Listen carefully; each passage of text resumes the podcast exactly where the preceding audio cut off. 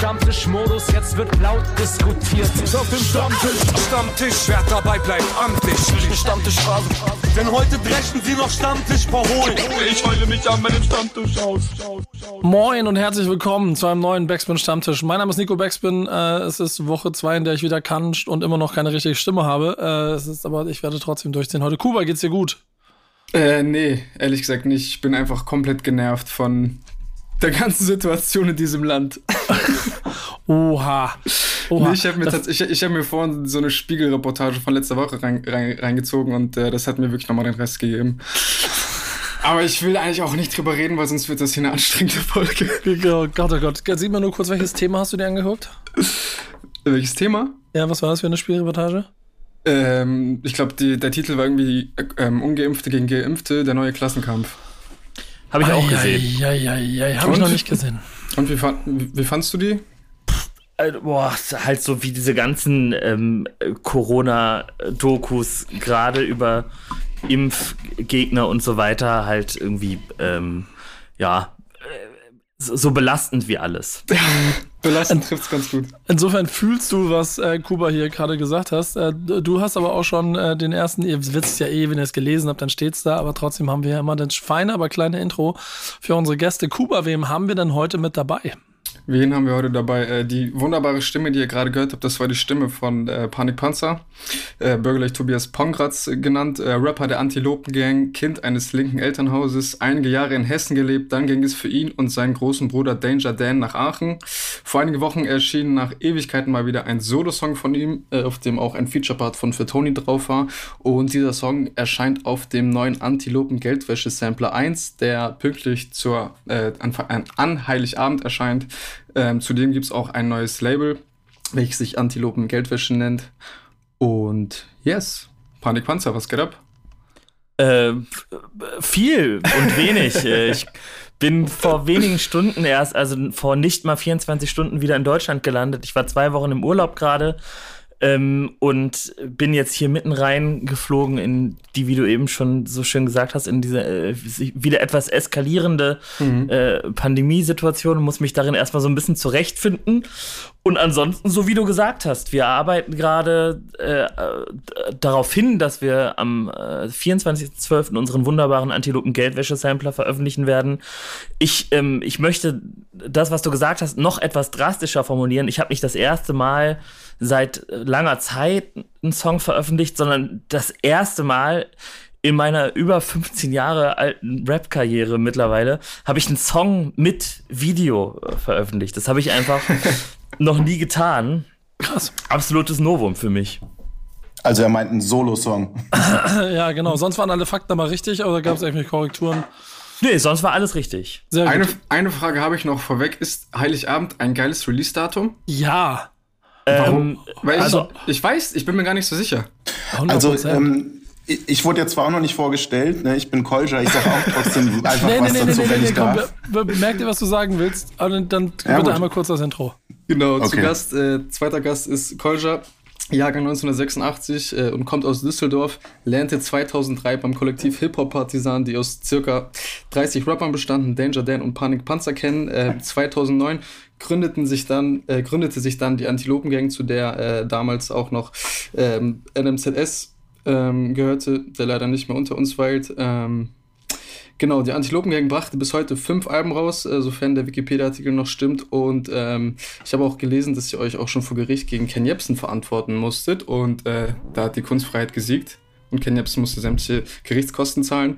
In diesem Sinne, ein Fakt fehlt noch. Am Freitag hat Kolja nämlich seine neue Single Nazis rein äh, veröffentlicht, über die wir heute bestimmt auch noch reden werden. Und ähm, ja, jetzt darfst du auch gerne. erstmal moin, erstmal schön, dass du da bist und jetzt sag, was du sagen wolltest. Ja, danke für die Einladung. Ähm, die Frage war ja, ob äh, 24.12. ein gutes Release-Date ist. Und ähm, ich sage mal so, uns haben alle davon abgeraten. Und wären wir nicht unser eigenes Label, dann weiß ich nicht, ob wir das so durchgekriegt hätten. Ne? Weil ähm, die Promo-Agentur und die Radioleute sagen, Leute, da sind alle schon in den Weihnachtsferien. Das äh, macht überhaupt keinen Sinn. Die, Mitte Dezember ist der Monat vorbei. Äh, die ganzen Radiosender zum Beispiel, die fahren so nur noch auf Notfallprogramm. Ne? Die haben dann so vorgefertigte Playlists, da ist noch kaum jemand im Hause. Auch bei den Streaming-Portalen, wenn jetzt an Heiligabend irgendwas schiefgehen würde mit dem Release und wir müssen irgendwie bei Herr Spotify oder Frau Spotify anrufen, dann ist auch die Frage, wie schnell man da irgendjemand erreicht. Ja? Und hinzu kommt, dass all die großen Acts äh, so die richtig großen Acts, die internationalen Acts, die gehen alle voll aus Weihnachtsgeschäft, da geht man unter. Also ähm, normale Leute würden das nicht machen, sondern man kennt ja den Trick, man würde einfach eine Woche warten oder zwei und würde äh, in den Januar gehen und dann könnte man auch ganz leicht, ganz gut charten. Das ist ja der übliche Deutschrap-Trick, im Januar eine Platte rausbringen und auf Platz eins charten, aber das haben wir ja alles schon gemacht. Wir wollen es wissen, wir sind Antilopen Geldwäsche, wir sind ein junges Business und wir gehen dahin, wo es weh tut, deswegen nehmen wir Heiligabend. Und ihr seid in einer mindestens fünfwöchigen Promo-Phase, deswegen sitzt ihr hier und seid auch schon genau in diesem Modus. Das gefällt mir. Trotzdem müssen wir den aufbrechen, denn das, was wir hier ähm, machen, ist ja etwas, wo wir äh, hoffentlich relativ wenig über die Promo-Fragen reden werden, die euch sonst immer so aufkommen. So wie ich euch beiden Profis kenne, werdet ihr trotzdem die Antworten geben zu den Fragen, die nicht gestellt werden zwischendurch. Das ist im Zweifel auch gut und wichtig. Ähm, ich finde aber, die Themen, die ihr mitgebracht habt, ihr beiden, sind so gut und so absurd weg von all dem, was wir sonst hier hier so immer haben, ja, dass es ähm, alles so herrlich zueinander passt und eigentlich auch gar nichts zueinander passt. Ich finde aber, um den letzten Satz dazu zu bringen, dass 24.12. insofern für mich eine logische Konsequenz aus dem ist, was ihr bisher in eurer Karriere gemacht habt. Und genau aus den Gründen A, die du beschrieben hast, B, aber weil man es auch einfach mal so macht. Weil, mhm. ähm, Punkt. So. Wenn der mir, mir fällt, ja. Mir fällt auch gerade ein, in den Anfangstagen der Antilopen-Gang haben wir fast alle Releases an irgendwelchen Feiertagen released. Also diese, diese traurige Clowns-EP von Kolja und Danger Dan kam am Rosenmontag und äh, Spastic Disaster kam an Silvester oder an Neujahr oder, oder wie auch immer. Also äh, eigentlich ist das eine Tradition, die wir fortführen. Ja, wir hatten ja sogar schon mal Heiligabend mein Soloalbum Publikumsbeschimpfung, aber es war halt die Free-Download-Zeit. Ne? Da, so, äh, aber ich finde es auch okay, wenn wir nicht mehr darüber reden und hier keine nee, nee, Promo Punkt. machen, so dass das, das ist schon in Ordnung. Das, das nervt ja eigentlich auch sogar uns irgendwann immer, immer nur über so Releases zu reden, die man gerade in der Pipeline hat. Jetzt haben es ja eh schon alle vorbestellt unter shop.antilopengang.de. Siehst du, jede Platte ist wichtig, denn der 24.12. ist kein einfacher Release-Termin wie immer. Ja, genau. Die Scheiße habt ihr euch selber eingebrockt, Leute. Das müsst ihr, das müsst ihr selber auslöffeln. Ähm, aber äh, Panikpanzer kommt mit einem Thema, das ich so gut fand, dass ich, ich das gerne als erstes mal reinbringen, inklusive der Vorstellung, wie ihr damals wohl abgeschnitten hättet. Also sag mal, worüber du reden wolltest und warum zur Hölle. Ich muss ganz kurz, äh, äh, das ist ein bisschen unromantisch, aber das Thema hat Kolja mir äh, äh, vorgegeben, weil ich in Urlaub war und hatte überhaupt keinen Bock, äh, mich mit dem Thema zu beschäftigen, weil ich fand es genial. Äh, also geht's dir genauso wie mir, dieses Gefühl von, okay, ey, das ist gut, dann machen wir. Genau, mein Thema ist 15 Jahre Feuer über Deutschland. Ähm, es ist jetzt einfach sagenhafte 15 Jahre her, dass diese, diese wunderbare Trilogie die dann leider ein, ein Ende gefunden hat, äh, gestartet ist. Und ähm, das fand ich abgefahren, weil das ist, das ist so auf jeden Fall, also vor genau diesen 15 Jahren war auf jeden Fall eine Zeit, wo ich sehr, sehr enthusiastischer Rap-Fan war. Das hat auch noch lange angehalten. Und, ähm, und ich fand alles, was da passiert ist und wie die Leute aufgetreten sind und überhaupt, wie, wie Rap in Deutschland zu der Zeit wovon der geprägt war, wie die aussahen mit ihren Helmkappen und so weiter. ähm, wie, wie selbstsicher auch alle, selbst wenn sie sehr schlecht waren, waren und von sich selbst überzeugt. Äh, das war äh, eine grandiose Zeit auf jeden Fall und eine äh, grandiose Veranstaltung, der ich gerne mal beigewohnt hätte. Das war damals so ein heimlicher Traum auf jeden Fall. Ich wollte gerade fragen, ihr, ihr habt nie teilgenommen, ihr wart nie dabei, oder? Oder gab es irgendwo mal das Team Antilope irgendwo? Nee, leider nicht. Leider nicht. Woran hat das also, gelegen? Wir waren noch nicht so weit, beziehungsweise die, die Welt war noch nicht, noch nicht so weit. Wir haben ja wirklich sehr lange ähm, im Verborgenen Musik gemacht. Also wir haben es eben gesagt, wir hatten ganz lange diese Free-Download-Phase, die gab es damals auch schon. Wir haben schon Musik irgendwie ins Internet gestellt, aber das wollte irgendwie niemand hören. Und wir, wir hätten bestimmt nicht Nein gesagt. Freunde von uns äh, haben da ja damals auch schon mitgemacht. Also Fatoni und Use You zum Beispiel hat man da gesehen. Ähm, und das haben wir alles äh, uns, ich weiß noch, wir haben es auch uns wirklich zusammen angeguckt, nicht nur einmal. Und äh, das wäre auf jeden Fall nicht an uns gescheitert und es wäre auch nicht an den passenden Outfits gescheitert. Das ist, nämlich, das ist nämlich das, was diese ganze Sache echt so faszinierend macht. Das ist ja als Zeitzeuge dem Ganzen hier nochmal so ein bisschen Revue passieren zu lassen. Äh, auch der lustige Fakt, dass ähm, ich habe eben ein bisschen drüber nachgedacht, diese Zeit, 2.6 ist der erste Teil gekommen, 2.7, 2.8 äh, der zweite und dritte Teil und 6XL T-Shirts und, und, und die bunten Kappen und so, das hast du alles schon beschrieben. Ich glaube, es war so der, der härteste Kontrast von, wie du, wie Rap sich in Deutschland sich, sich kleidet, wie es sich gibt, von dem, wie die gesellschaftliche Mitte ähm, in der Lage wäre, sich damit auseinanderzusetzen. Weil viel weiter konntest du davon eigentlich nicht weg sein, als das, was man da gemacht hat. Und äh, trotzdem, und wahrscheinlich auch gerade aufgrund von amerikanischen Vorbildern, war es im Kern ja äh, also mehr Rap konnte es nicht sein. Habt ihr, ihr habt ja gesagt, ihr habt es mehrfach geguckt. Habt ihr auch äh, bestimmte Highlights, Legendenvideos noch im Kopf, Auftritte, Siege und Niederlagen, die, die wahrscheinlich heute nicht mehr so auffallen, aber die ja jahrelang Thema waren? Homeboy von wegen Contest. Ich hab schon Magazine leer gepumpt, bevor du Punk 1 lesen konntest. Also der Pillard, der Pillard-Auftritt ist mir bis heute, ähm, auswendig kann ich ihn nicht, aber er ist mir in Mark und Bein übergegangen. Das ist auf jeden Fall, ey, wie arrogant und geil geil dieser Typ dasteht, so und dann immer so. Mit Zahnstocher. Ah, ja, und dann klatscht der immer so, auch wenn seine Homeboys so schlechte Lines machen. So, und so. Das, ist, äh, das fand ich auf jeden Fall äh, das, äh, legendär, auf jeden Fall, der Auftritt.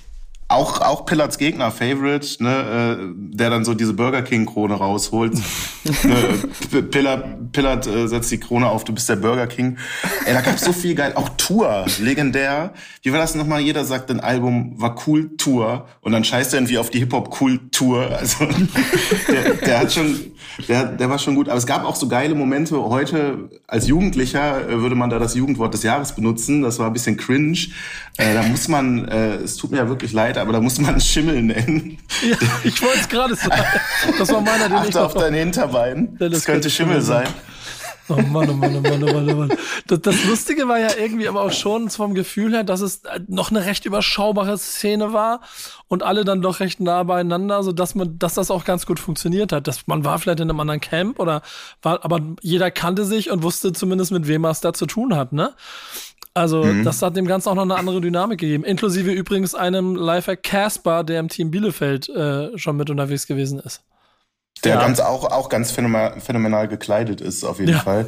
Das ist wirklich, wirklich super, wie die alle aussehen. Und da auch, waren ja echt super viele Leute. Auch Materia war auch, aber ich glaube, der war bei, nicht beim Teil 1, ne? Also, ja, zwei also viele, oder drei, ja. ja viele oder wurden auch, echt groß später. Äh, Animus zum Beispiel hat man da zum ersten Mal gesehen, mhm. noch so als etwas dürrer Junge mit so, mit so einem sehr akkurat dünnen rasierten Bärtchen, dass der irgendwann mal halt so ein sehr aufgepumpter Typ äh, wird und so, äh, hätte man auch nicht gedacht. Äh, der fällt mir auch noch ein, ja. Ja, das ist, also, es ist schon ein zeitgeschichtliches äh, Dokument, das ich echt jedem ans Herz legen kann. Man kann auch natürlich bei YouTube sich noch ganz viel davon angucken. Ey, das ist bei mir weit weg, ne? Ich, ich habe so ein paar verschobene Bilder. Ja, frag davon. mal mich. Ich, ich krieg äh, ab, ab, ja, ich krieg ab und zu noch mal so einen davon zugeschickt, aus welchen Gründen auch immer.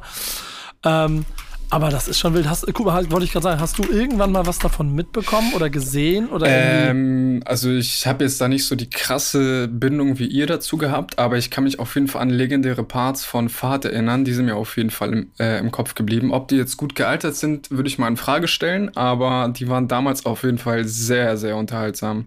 Aber ich glaube tatsächlich viel mehr nicht wirklich. Wisst ihr, warum das nicht weitergeführt wurde? Weil dann die ganzen Leute die Solo-Karrieren gestartet haben?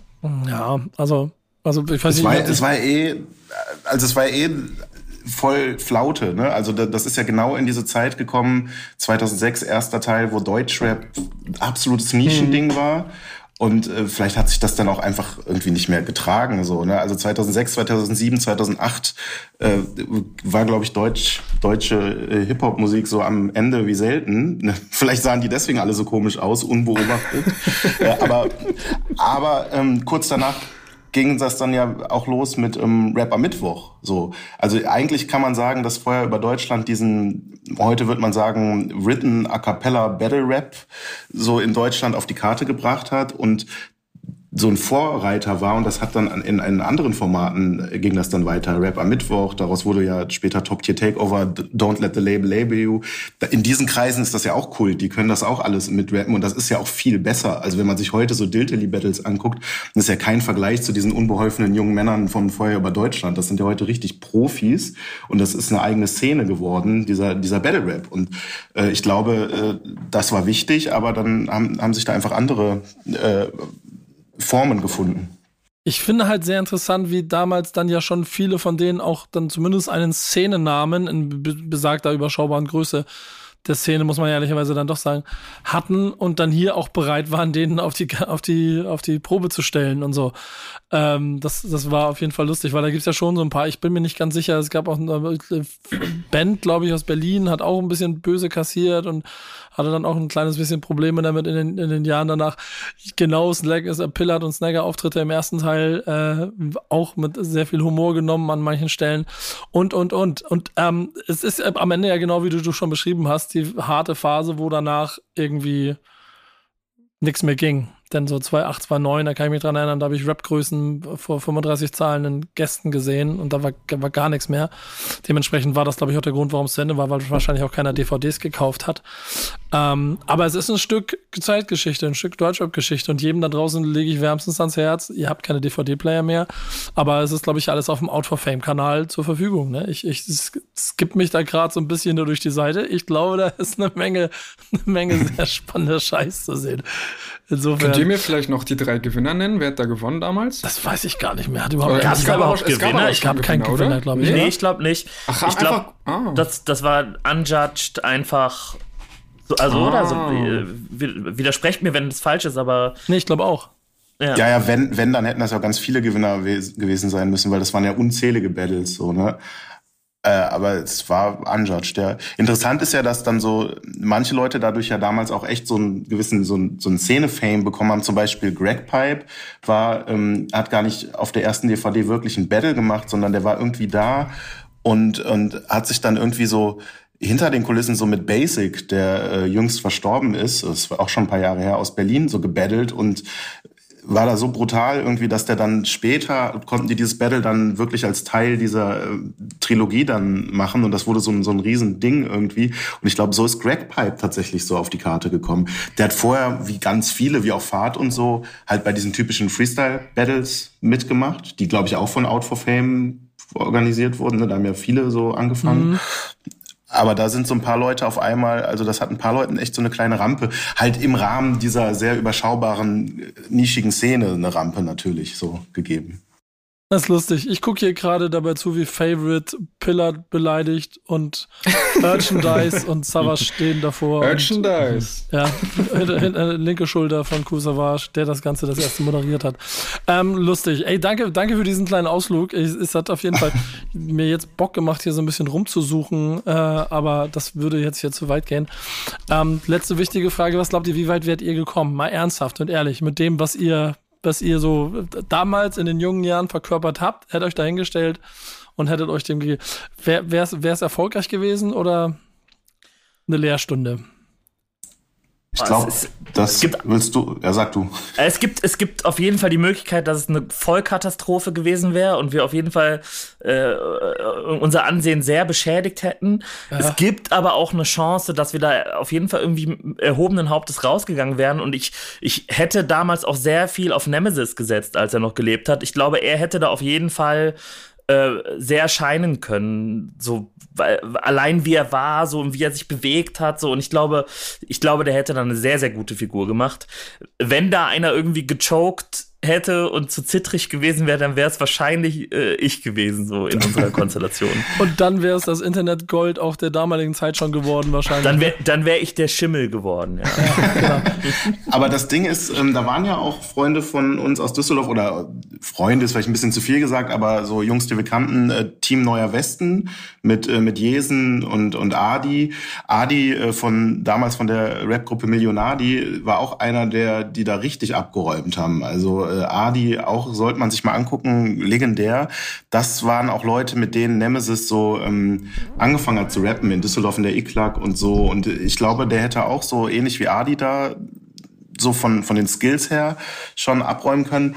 Ähm, ansonsten, da waren Leute, an denen wir uns wahrscheinlich orientiert hätten, das, da waren zum Beispiel Creme Fresh, das ist Fatoni mit Keno, ja. der heute bei, bei Mama ist, und auch ähm, Meckes und Plan B, äh, die heute bei den Orsons sind. Ja, und, krass. und die, die beiden, sowohl Keno als und Toni als auch Meckes und Plan B, die waren da nämlich auch so ein bisschen, die haben es ein bisschen anders gemacht. Die haben sich nicht so ernst genommen, die waren, haben ein bisschen mehr so Schauspielerei gemacht, die waren so ein bisschen selbstironischer. Und ich glaube, das wäre die Schiene gewesen, die wir, die wir da auch gefahren hätten. Und wenn uns das gelungen wäre, glaube ich schon, dass das cool gewesen wäre.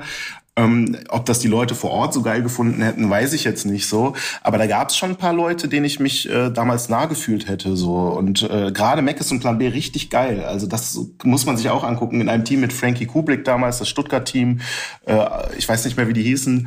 Auch Team Stuttgart. Geil, so. Team Stuttgart, Ja, ich bin gerade. Wir Ja. haben gegen Team, Ja. Battle, die Team Bielefeld gebattelt und ich war Ja, ge- gegen Casper, genau. Ja, Casper, genau. Timmy Hendrix und so weiter. Äh, die, diese Leute aus Bielefeld, ja. Alter Shit, ich suche such gerade nach, nach dem Beweisbild von von von Casper. Mache ich nebenbei. Das sind übrigens aber auch alles Dinge, die hoffentlich dann, wenn äh, das, was gerade so äh, hier medienseitig in, in Deutschland und Deutschrap passiert, äh, Hip-Hop ausreichend dokumentiert wird, auch nochmal im kleinsten Detail durchgearbeitet wird. Kolja, jetzt hast du dir genau das als Thema genommen. Insofern ist das die perfekte Überleitung. Du willst worüber reden? Ja, es gab ja jetzt echt in den letzten Wochen gleich zweimal so, ähm, so Hip-Hop-Dokus über Hip-Hop-Geschichte in äh, Deutschland. Einmal, ähm, das haben, haben Falk Schacht und DJ Ron und, und so gemacht, äh, die auf Arte. Die äh, Doku hieß We Wear the Crown, benannt nach einer legendären Frankfurter Rap-Crew, bei der sowohl Moses Pelham als auch aber so jemand wie Mark Spoon und auch Turbo B, der später der Rapper von Snap war, alle so angefangen haben in den 80ern. Ähm, wirklich eine spannende Doku, ich glaube sechs Teile oder so. Und zeitgleich kam noch eine andere Doku, das hat wahrscheinlich den jeweiligen Filmemacher nur so mittelmäßig gut gefallen, dass das zeitgleich rauskam. Da kam eine andere Doku, ich glaube, die hieß Dichtung und Wahrheit oder so. Da ging es auch um Hip-Hop-History in Deutschland mit noch mehr Schwerpunkt auf Frankfurt. Äh, sehr viel 3P, auch Is von Konkret Finn sitzt da und so. Und äh, ich habe mir das beides angeguckt, ich habe das beides auch so weggebinged und finde, da sind echt viele spannende Sachen, über die man reden kann. Ich habe jetzt so exemplarisch mal eine Sache noch aufgeschrieben. äh, Die, die, nehmen, äh, wir, weil die ich- nehmen wir gleich mal mit. Da, kommen wir gleich Ja. auf jeden Fall zu. Ich, ich weiß ja, worum es dir da geht. Ja, Das ist können wir jeden- auch gleich machen, klar. Ja, das ist auf jeden Fall insofern auch noch ein interessanter Punkt. Ähm, aber erstmal, ich bin voll bei dir, bin auch mit, was das, das Angucken ähm, äh, angeht, noch hänge ich noch ein bisschen hinterher. Denn äh, ich habe mir die von Falk jetzt gerade erst so angefangen anzuschauen.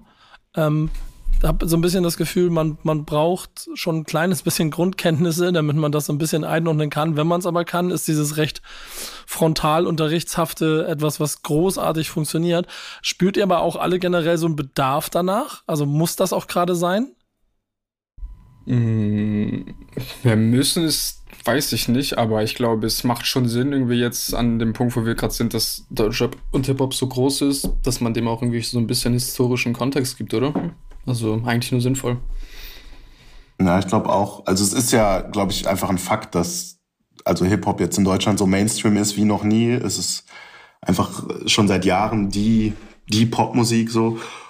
Und äh, da, da mal zurückzugucken, das, das fing an mit diesem Buch auch von da Davide Bortot und Jan Wehn. Die haben, haben ja im Prinzip das, was diese Dokus machen, in Buchform jetzt schon vor, wann war das, vor zwei, drei Jahren rausgebracht. Könnt ihr, könnt ihr uns hören, hieß das.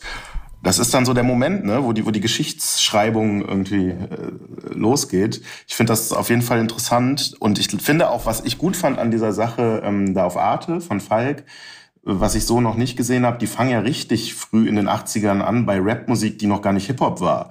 Also so Thomas Gottschalk und so kennen vielleicht ein paar Leute, aber ich glaube, da hat Falk so richtig mal ähm, Sachen ausgraben können und sich austoben können, was alles für ein Zeug da schon veröffentlicht Ja. wurde, lange bevor es eine Hip-Hop-Szene gab. So. Und da mal so den äh, Bogen aufzumachen und mehr als nur Falco und Thomas Gottschalk, sondern da tief reinzugehen, fand ich sehr unterhaltsam. So. Das, das, das ist dann ja schon so ein echt so ein popkultureller Rahmen, der, der wirklich weit zurückgeht. So, das kann man schon machen. Ich, da, da ich bin genau an der gleichen Stelle, hat mich genauso getriggert. Ich habe die ersten vier bisher gesehen. Dann ist es aber auch so geil zu sehen, wie, keine Ahnung, so Leute wie Afro dann halt genau auch das noch mit Information, dass es nicht nur ein freakiger Falk Schach ist, der irgendwo irgendeine Platte rausfindet, sondern Afro, die dann auch noch in die Kamera hält, weil er sie Naja. genauso gehört hat. ähm, und mag auch diesen Ansatz. Ich glaube auch, dass das größte Problem daran ist, denn die sind, ehrlicherweise, mir geht's ja ganz genauso. Und ich habe diesen, diesen Drang in mir und äh, vielleicht passiert es auch irgendwann, dieses, dieses Gefühl danach, dass so viel passiert ist und man so viele Geschichten erzählen kann, dass man das irgendwie auch mal festhalten muss. Und das ist in der Vergangenheit bisher noch nie so ganz passiert. So, ich glaube, das ist in der Masse auch gar nicht handelbar. Das merkst du auch an Falk. Ne? Das ist im Prinzip so ein kleiner Zug. Du merkst ja auch, dass es dann dadurch, dass es viel Dialog ist und nicht so ganz gewaltig gemacht ist, dass natürlich es vielleicht auch an einer Stelle limitiert war, aber dadurch unheimlich komprimiert, die krass viel geilen Nerd-Informationen, also über, über die Szene gibt. So, so. Ich, das, guck mal, würde mich interessieren. Hast du das schon geguckt und gibt dir das irgendwas? Ähm, oder, oder generell? Oder, oder ist es. Ich meine, es ist ja ein bisschen wie Hausaufgaben nachholen. Äh, ja, also We Were the Crown habe ich zwei Folgen von geguckt. Äh, ich musste auf jeden Fall auch noch äh, ein bisschen mehr gucken, weil ich mich auch noch mit Falk äh, zu dem Thema unterhalten wollte. Das kommt wahrscheinlich Ach, auch noch dieses Jahr raus. Genau, den haben wir vor. Ich äh, bin die letzten Wochen irgendwie noch nicht so wirklich dazu gekommen. Ähm, ich finde es schon sehr interessant. Aber, nee, keine Aber. Nee, Punkt. Ich finde es interessant auf jeden Fall. Aber ich muss, also ich bin halt aber auch so ein bisschen an dem Punkt, also mein ganzes Leben besteht gefühlt aus Hip-Hop und Rap und ich bin eigentlich auch mal ganz froh, manchmal so eine kleine Pause von zu machen, weißt du? ja, aber äh, Panik, Panzer, komm, ich weiß gar nicht, wie ich dich mal ansprechen soll, ehrlicherweise. Äh, Tobi, äh, sag mal, ähm, ist, ist dann äh, für dich das genauso? Ähm, ich finde es auch super interessant auf jeden Fall. So, und ich, ich kaue die ganze Zeit gerade, deswegen bin ich so schweigsam auf, auf der Frage rum, die du eben gestellt hast, ist es der richtige Moment jetzt gerade, wo das kommen mhm. muss? Und ich erinnere mich, dass es gibt relativ am Ende dieser Doku so einen Moment, wo, wo die Frage gestellt wird, so, so, was ist denn heutzutage überhaupt noch Rap? Und, und äh, Kolja hatte auch einen ziemlich langen O-Ton, wo, wo halt darüber geredet wird, so eigentlich singen ja ganz viele nur noch, ist es überhaupt noch Rap und so weiter. Und ich glaube, Rap fächert sich in den letzten Jahren zunehmend so auf, dass er womöglich demnächst an einem Punkt kommt, wo er gar nicht mehr äh, irgendwie abbildbar ist irgendwann. Ne? Also vielleicht ist genau jetzt so ein, so sind, befinden wir uns an so einem Scheidepunkt, wo, wo das so sich so auffächert und so Mainstream wird und vielleicht auch so undefinierbar wird, dass es irgendwann gar nicht mehr in der Doku abbildbar wäre, was da überhaupt gerade passiert. Und äh, vielleicht ist das, also in, in der Beziehung, das auch ein ganz guter Punkt, nochmal so weit zurückzugehen. So. Ähm, also finde ich auf jeden Fall, ich, ich, ich habe es auch weggebinged. So. Es ist, ist halt voll mein Thema. So. Spoiler, Spoiler nicht die letzten drei. Ich habe erst vier geguckt. ähm, äh, ja. Ähm, da da gibt es natürlich auch viel diese Grabenkämpfe, Advanced Chemistry, Fanta 4 und so. Und da, da sieht man dann auch so, immer auch diese Ausschnitte, ne, wie, wie damals sich so, so Torch und Tony L schon beschwert haben über die Fantas. Und da war ja immer so dieses große Ding, ähm, ja, die Fantastischen Vier, das ist halt nur Rap, das ist kein Hip-Hop und man, wir akzeptieren das meinetwegen als Rap, aber es ist kein Hip-Hop und Cora E legt da ganz viel Wert darauf, dass Hip-Hop keine Musikrichtung ist. Ähm, das heute ist halt, kannst du so Hip-Hop bei den Streaming-Plattformen als Musikrichtung halt sehen, so. Also die, diese Debatte haben sie auf jeden Fall irgendwie nicht gewonnen oder die, die ist in Vergessenheit geraten und ich glaube, ja, dass das auch für, ich glaube, dass es für Leute, die heute meinetwegen 15, 16, 17 sind, auch noch schwer zu vermitteln. So die, diese Leute, die irgendwie schon in den 80ern und den frühen 90ern auf irgendwelchen Jams waren und so an ihrer kleinen Hip-Hop-Kultur festgehalten haben und dann so ähm, Hip-Hop vor Rap schützen wollten und die mal gesagt haben, Rap ist doch nur ein Teil davon. So die, die wirken ja heute schon völlig abwegig so, ne? Und jetzt ist halt einfach Rap ist einfach nur noch sowas wie Gesang. Also es ist halt ein Stilmittel und bestimmt gibt's noch ein paar Leute und auch welche, von denen man es jetzt nicht unbedingt denken würde, so Shindy oder Rin, so die, die beziehen sich ja definitiv auch auf Hip-Hop und, und die wissen genau Bescheid so. Aber von irgendwelchen Rappern, die, die heute gerade neu kommen, da, das, die haben ja gar nichts mehr damit am Hut mit Cora E und Torch oder so. Und vielleicht ist deswegen auch ein guter Moment, mal kurz so festzuhalten, bevor halt so das sich völlig verabschiedet hat. So. Ja, aber deswegen finde ich ehrlicherweise, und natürlich gehöre ich ein kleines bisschen in diese Generation mit rein, ist total wichtig, dass du, wenn du nie auf den Jams warst und ich weiß, wer Gorky war, trotzdem ist an irgendeiner Stelle den, den, die Möglichkeit für dich gibt, es nachzuholen. Ne, weil du ansonsten äh, äh, der ist irgendwie bei allem, wie er es heute beschreibt, klar ist, es wäre heute nicht, wie es ist, ne? Wäre es damals nicht gewesen, wie es war. Und ähm, das ist mir total wichtig Und das bleibt auch immer. Und ich bin, ich, man, die kennen das ja auch, ich bin, bin ja im eigenen Redaktionsraum hier bei Backspin, habe ich auch Leute, mit denen ich Podcast mache, bei denen ist es das der heilige Gral. Da geht es um vier Elemente und da geht es auch um diese Dinge, die festgehalten werden müssen, was ich irgendwie auch nachvollziehen kann, bis zu einem bestimmten Punkt.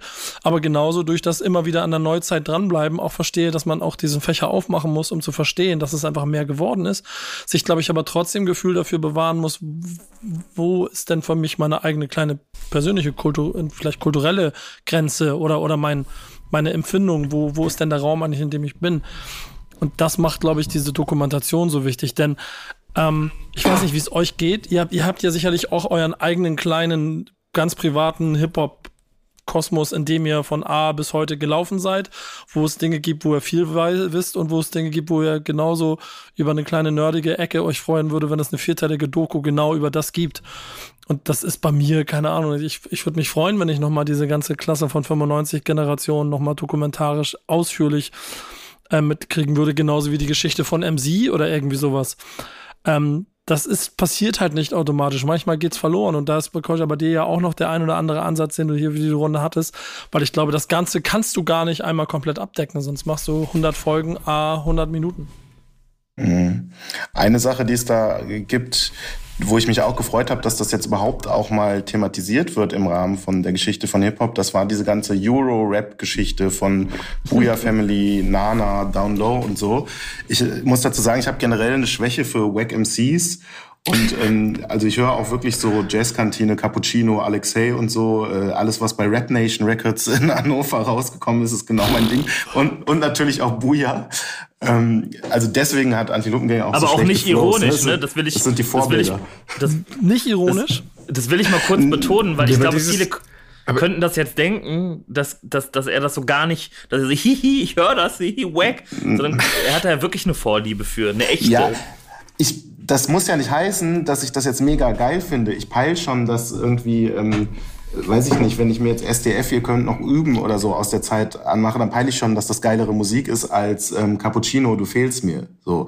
Aber ich habe tatsächlich eine Schwäche dafür, das ist eine Faszination irgendwie. Ich kann das gar nicht so genau begreifen, was das ist. Und wenn wir bei Eurorap sind, äh, ey, die Down-Low-Alben, die ersten beiden, das ist schon geil. So, also da, da, ich mag eher auch so G-Funk und so. Natürlich so, die versuchen dann das auch so nachzumachen. Da sind auch die Originale immer besser, das ist keine Frage. Aber irgend, irgendwas gibt mir das, ja. Aber Und, Bro, äh, ich lasse nichts auf Turbo B kommen an der Stelle, ne? der, der, war Der ja Typ- der äh, Typ auch ist echt eine Maschine. kredibil. Und da wollte ich übrigens gerade eigentlich auch hin, weil ähm, das jetzt erstmals diese Leute auch mal überhaupt zu, zur Sprache kommen, ist auch neu, weil die waren damals einfach, das war Wack, das war Kommerz, das war Pop, die, die wollte man einfach nur totschweigen möglichst. Und jetzt so im Nachhinein ähm, sieht man so, okay, die gab's halt und auch jemand wie Manuelsen, der hat seine Anfänge bei Nana gemacht, so, ne? Also und äh, und ähm, das ist total spannend. Da gehört nämlich auch die Geschichte von Snap zu. Das ist einfach die Geschichte der US-GIs in Deutschland, die zum Beispiel in Frankfurt äh, zuhauf am Start waren. Daher kommt das auch. Das ist in dieser anderen Doku ja schön zu sehen. Die, die haben ihre, äh, ihre Clubs gehabt, da wurde Rap gespielt, da haben Leute wie Moses Pelham das erste Mal gerappt und so. Ähm, und, und ganz viele von diesen GIs haben dann Mitte der 90er, die, die erst haben die bei so Euro-Dance-Projekten, so, dann waren die so Rapper, wie, wie das auch Tur- Turbo B eigentlich so als erster gemacht hat. Es gab bei all diesen Gruppen, war ja immer ein Rapper. Das waren in der Regel GIs, die in Deutschland stationiert waren. Und irgendwann haben die dann halt angefangen, äh, sich so zu versuchen, so richtige Rap-Musik zu machen, so orientiert an den West Coast Rap, so der 90er. Und was es da alles gab, C-Block, AK Swift, Booyah Family, Downlow, Nana, Papa Bear, da gab's ja tausende Acts und so. Und die Geschichte, also wenn das nicht irgendjemand macht, dann mache ich das irgendwann, weil da könnte man echt eine eigene Doku zu machen, ein eigenes Buch. Das finde ich total spannend, wie, was das für eine absurde Szene war, die, die da so, und die auch äh, im Übrigen nicht nur in Deutschland groß waren, die hatten auch in Holland Nummer eins Hits. Also das ging in Europa echt ab, teilweise auch länger als in Deutschland. Ich glaube in Polen und so. Ja, das, das, das ist auf jeden Fall ein Thema. Und diesen Effekt, den du beschreibst, den erfüllt Beware the Crown ganz hervorragend an bestimmten Stellen. Dass er dir eine kleine Brücke baut zu Dingen, die vielleicht doch nicht so uncool waren, wie sie sich damals angefühlt haben. Es ist aber natürlich auch da trotzdem wieder die Gefahr, dass Dinge unter den Tisch fallen. Und da ist ehrlicherweise sowas wie äh, Friedrich, glaube ich, ein riesengroßes Beispiel dafür, dass ähm, die Deutschrap-Geschichte wenn sie so äh, präsentiert werden soll, immer mal wieder diese Konflikte enthält, dass sich Leute nicht genug wahrgenommen fühlen oder, oder nicht präsentiert fühlen in einem geschichtlichen Kontext. Ähm, mhm. ich, die ist, glaube ich, nicht jedem ein Begriff. Ähm, Koja, kannst du oder vielleicht irgendwie willst du kurz mal einordnen, bevor ich immer so viele Monologe halte, worum es da geht und was das Thema war? Ja, also mancher, mancher Friedrich sagt von sich selbst, dass sie die erste Rapperin in Deutschland war. Und das ist auch belegt anhand von ähm, Flyern, die es gibt. Die hat äh, so in den Jahren 1990 bis 93 so, hat die aber bei allen wichtigen Jams gespielt und äh, auch wirklich so Headliner-Positionen. Die hatte dann eine Gruppe, die hieß irgendwie Aquarius Answer oder so. Mhm. Ähm, und äh, zum Beispiel Cora E., die ja heute diese Rolle innehat, so die erste, einzige Rapperin Deutschlands, die war bei Mancha Friedrich so, ähm, so Gastrapperin. So, die war eigentlich so ein bisschen unter der Fittiche, so wird es erzählt. Und man sieht es auch auf irgendwelchen Flyern, da steht dann halt so äh, Guest Doppelpunkt Cora E. Ne? Also die hat so bei denen gerappt und aber man hört von der nie was. Also was ich gerade sage, das weiß ich auch nur, weil ich irgendwann auf Mancha Friedrich gestoßen bin. Man kann sich ihre Instagram-Seite angucken, das ist leicht zu finden. Da hat die jetzt gerade anlässlich dieser Dokus sehr viele Postings gemacht, wo die das alles erzählt und sich halt beschwert, dass das komplett unter den Teppich gekehrt wird. Und sie sagt halt, dass sie sozusagen bei dieser Zulu Nation Real Keeper Hip Hop Generation oder Fraktion um Torch und so weiter, dass die bei denen irgendwann in Ungnade gefallen ist und dass die die dann so totgeschwiegen haben und dass jetzt aber in all diesen Dokus und Büchern über die Geschichte von Hip Hop in Deutschland immer nur diese Leute gefragt werden und deswegen einfach niemand jemals den Namen Mancha Friedrich erwähnt, obwohl die wohl nicht nur als einzige und erste Rapperin, sondern auch so einfach als Szenefigur, was so Connecten angeht und und so äh, eine, eine sehr wichtige Person gewesen sein muss. Die taucht in diesen Dokus auch nicht auf. Falk hat sie wohl gefragt, aber sie hatte keine Zeit, immerhin so. Ähm, aber das, das finde ich sehr interessant. So, also sie kämpft gerade wirklich sehr äh, mit ihren begrenzten Möglichkeiten, sozusagen, ey, ich war auch da. Keiner weiß das und äh, und es gibt immer nur so diese Quotenfrau Cora E. So, ne, das äh, stört sie. Mhm, und das ist dann auf jeden Fall auch Konfliktpotenzial, das ja nicht erst seit gestern schon da, sondern besagt dann auch schon seit den frühen 90ern herrscht. Ich glaube, bei der, bei der We Were the Crown Geschichte ist dann das Kleingedrückte, dass es halt um eine Deutsch-Rap, also um eine deutschsprachige Dokumentation geht und die, den Nachweis dessen und sie selber, was das angeht, äh, glaube ich, noch bis in die, also ich weiß ja nicht wie viel, ich glaube nicht wirklich viele deutsche Veröffentlichungen gemacht hat. Ähm, Vielleicht ja, sie hat äh, ein, sie hat wohl, sie muss 1994 ihr äh, auf irgendeiner Jam ihren ersten deutschsprachigen Rap-Text performt haben, der gleichzeitig so ein Abschied aus der Szene war, den sie genau. so a cappella performt hat. Und ähm, das war aber dann so ein Ding, so, sie hat immer auf Englisch gemacht, dann, dann auf Deutsch und so.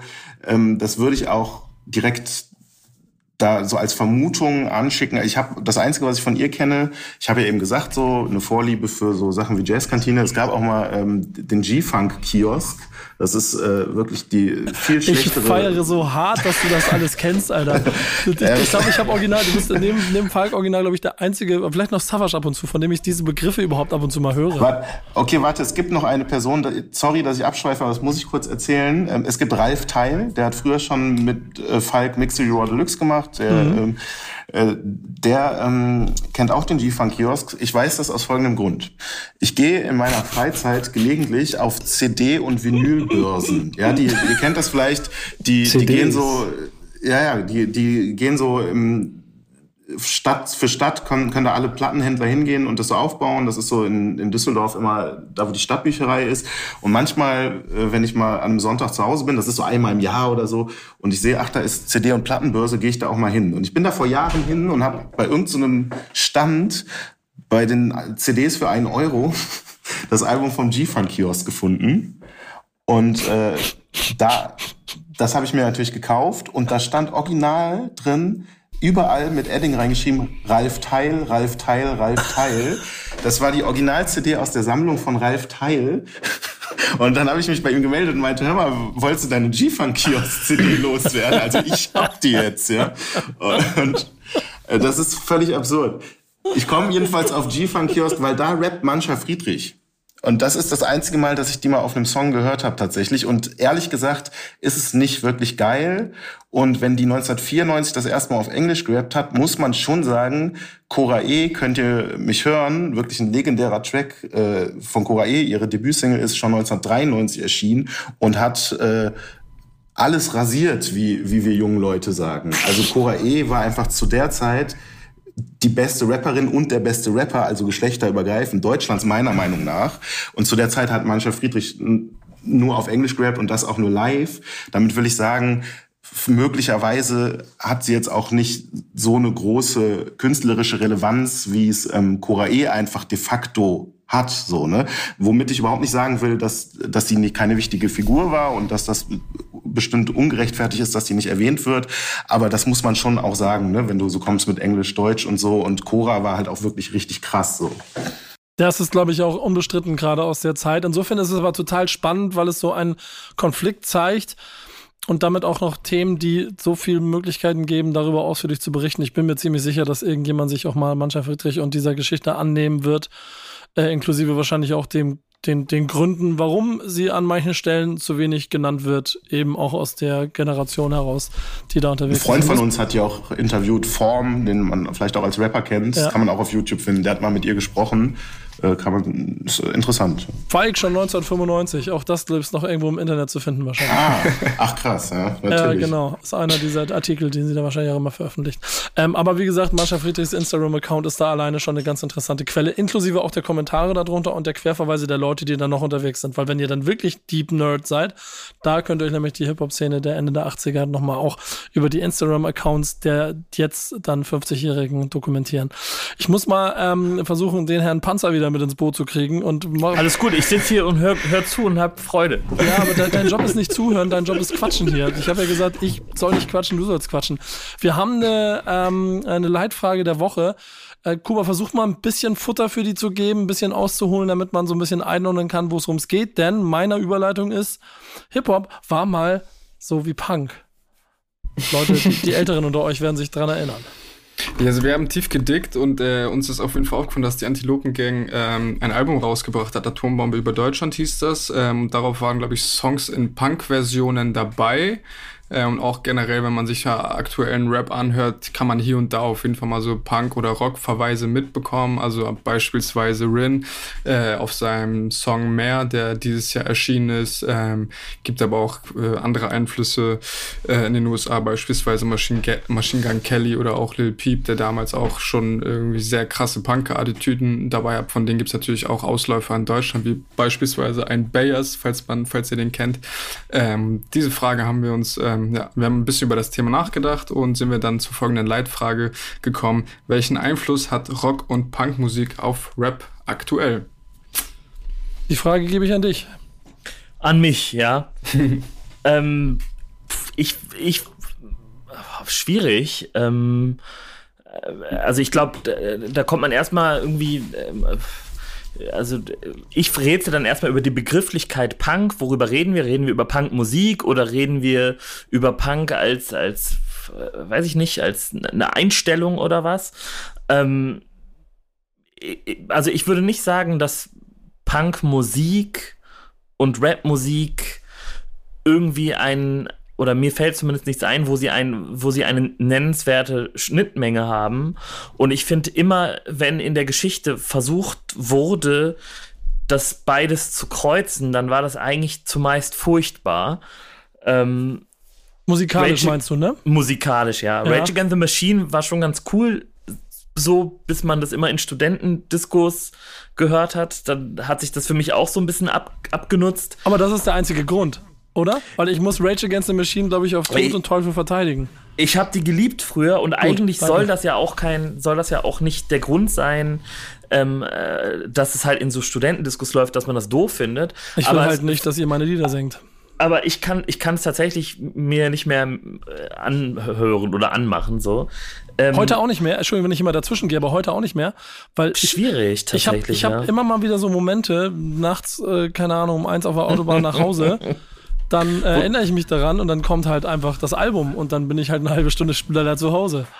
Und hast Nackenschmerzen. und, hab meine, und hab meine linke meine Fahrradscheibe, da ist zerstört. Ja. Nee, aber ich finde wirklich, also diese meisten Versuche von Crossover sind, sind meiner Meinung nach wirklich grandios gescheitert und unanhörbar. Und dieses äh, rollin, Album, was übrigens. Rollin, rollin, rollin. Was das Album, was, äh, was übrigens nicht Atombombe über Deutschland, sondern auf Deutschland heißt, was wir mal gemacht haben, da war es uns auch ganz wichtig, dass wir nicht versuchen, irgendwie so ein Hybrid aus, ähm, aus äh, Punk und, und, und, und Rap-Musik zu machen.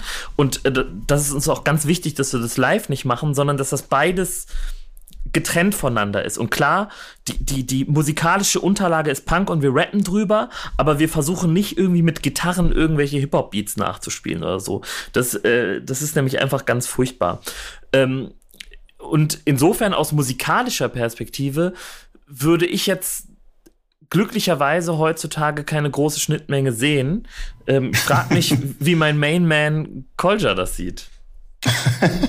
äh, es kann sein, dass ich mich nicht gut genug mit aktueller Rapmusik äh, auskenne, um das vollumfänglich bewerten zu können. Aber also die, die Frage war ja auch gar nicht nur Punk, sondern auch generell Rock. Ne? Was mir jetzt zum Beispiel schon aufgefallen ist, äh, es gibt diesen Post Malone, der, der irgendwie einen Song mit Ozzy Osbourne gemacht hat und der, glaube ich, auch letztes Jahr, als Corona-Lockdown war, auf einmal so Nirvana Songs gespielt hat in, in so einem Livestream. Ne? Also und äh, Machine Gun Kelly wurde jetzt auch schon genannt. Das ist jetzt für mich aber ein gutes Beispiel für jemand, der ist halt ein krasser Rapper. So, äh, ich habe auch seinen seinen Track gegen Eminem irgendwie äh, nach längerer Zeit, also ja auch schon wieder ewig, sehr gefeiert, mal wieder was von ihm so. Aber wenn der dann so anfängt zu singen und so ein Rockstar sein zu wollen, Gitarre zu spielen, weiß ich nicht, was das soll. Also dann höre ich mir lieber einen vernünftigen Rocker an, ja. Und außerdem sind vernünftige Rocker eh über 50 Jahre alt. Also dieser junge Mann, dieser junge Mann soll mal bitte einfach bei seinen Leisten bleiben. Dieser junge Schuster. Ist meine Einstellung dazu. Aber offenbar gibt's da ja, ähm, gibt's da ja irgendwelche Einflüsse so, ne? Ja, ich glaube, also A, von der, wenn du musikalisch breit aufgestellt bist, Vorliebe dafür, was musikalische, ähm, also einfach die Vielfalt da drin, so, dass, dass sie dich und selber, dich unter deinem, deinem Musikschaffen inspiriert, ist ja das eine Simple und der Einsatz von Gitarre und Schlagzeug im ganz, ganz rudimentären und des Tempos und dann vielleicht der Unterschied dazu, was ja vielleicht noch ein bisschen eine Parallele ist, die man äh, ja immer gehabt hat. Ich glaube, dass Rapper, je, je, länger die Zeit wurde und je erfolgreicher sie wurden, gerne den, den Rockstar-Lifestyle, ne? Ähm, ja, der, voll. Der Legenden haben wollten und dann auch irgendwann gefeiert haben. Aber guck mal, ich meine, Lil Wayne zum Beispiel will auch kein Mensch mit einer Gitarre sehen. Der kann ja bekanntlich auch nicht Gitarre spielen. Und auch Dipset wurden in dem Moment uninteressant, wo auf einmal die Klamotten enger wurden und Jim, Jane, Jim Jones mit so komischen Totenkopfgürteln rumgerannt ist und die so aussahen. Die sahen im Prinzip so aus, wie ähm, es gibt so an, an Karneval immer in so Karnevalsläden so Verkleidung als Punker oder Rocker. Ne? So, so rennen dann so kleine Kinder rum, die sich mit so von der Karnevalsindustrie ausgedachten Punker-Verkleidungen ausgestattet haben. So sah ein Dipset ja irgendwann aus. Und das ist halt einfach nie eine gute Idee. Und äh, das, das, wenn ich das so sage, verwundert das manchmal Leute, weil die Antilopengang gilt so als diejenigen, die so Punk und Rap so verbinden und so. Aber wie Tobi gesagt hat, eigentlich machen wir das so nicht. Also wir, wir ja. verbinden das eher auf einer ideellen genau, Ebene vielleicht. Da, da, würde ich, ne? da würde ich auch, da würde ich auch hingehen wollen, wenn ich, wenn ich da reinspringe, denn so dass, dass da Baby ähm, featuring Roddy Rich und und äh, wer war der andere Post Malone featuring, glaube 21 Savage. Ja genau. I, people ask me why I have a 12 car garage, I only got six cars. Ähm, das auf Trap quasi den Rockstar-Lifestyle verkörpern und damit dann halt erfolgreich werden und im Prinzip das, das, das Zeitdokument dafür liefern, ist ja schon das, was ähm, vor allen Dingen die Hamburger Hip-Hop-Schule der 90er Jahre ähm, immer wieder nach vorne geholt hat, dass es von Punkern irgendwie drumherum geprägt wurde und dabei weniger musikalisch, sondern mehr von der Haltung. Und ja, da, da würde ich mal schon mal behaupten, dass es, und deswegen ist dieser Vergleich bei euch total sinnvoll, dass es kaum eine andere Blaskapelle in, im Deutschrap gibt, die, äh, die das, die Punk-Haltung so verkörpert, wie ihr es macht und das nicht als, äh, nicht als Umhang, den du trägst, sondern aus vollem Herzen heraus. Genau, aber wir, wir rappen halt auf Beats oder wir machen dann als Projekt mal eine Punkrock-Platte und da ist es dann wirklich Punkrock-Musik. Wir rappen dann trotzdem darüber, aber das ist ja sonst, Antilopengang-Platten sind ja in der Regel äh, klassischere Rap-Platten, als das vielleicht äh, voreingenommene äh, Hörer, die das jetzt gar nicht so wirklich kennen, denken würden. So, ne? Wir versuchen ja gar nicht Punk-Musik zu machen, so dass das äh, so von den Ideen, der Haltung, der Einstellung, auch den Einflüssen so ist, das, das denke ich auch. Und da sind wir auch nicht die Ersten, wie du es gesagt hast. Also gerade in Hamburg, das waren ja, ähm, das waren ja Punker, die, ähm, also so Ale, äh, der der Bubak gemacht hat, war der Drummer von den Goldenen Zitronen. Der hat die Beginner entdeckt und die haben dann mit 15 irgendwie diesen Song Keine aufgenommen, der wiederum eine Referenz auf Slime war. Wir waren keine Bullenschweine.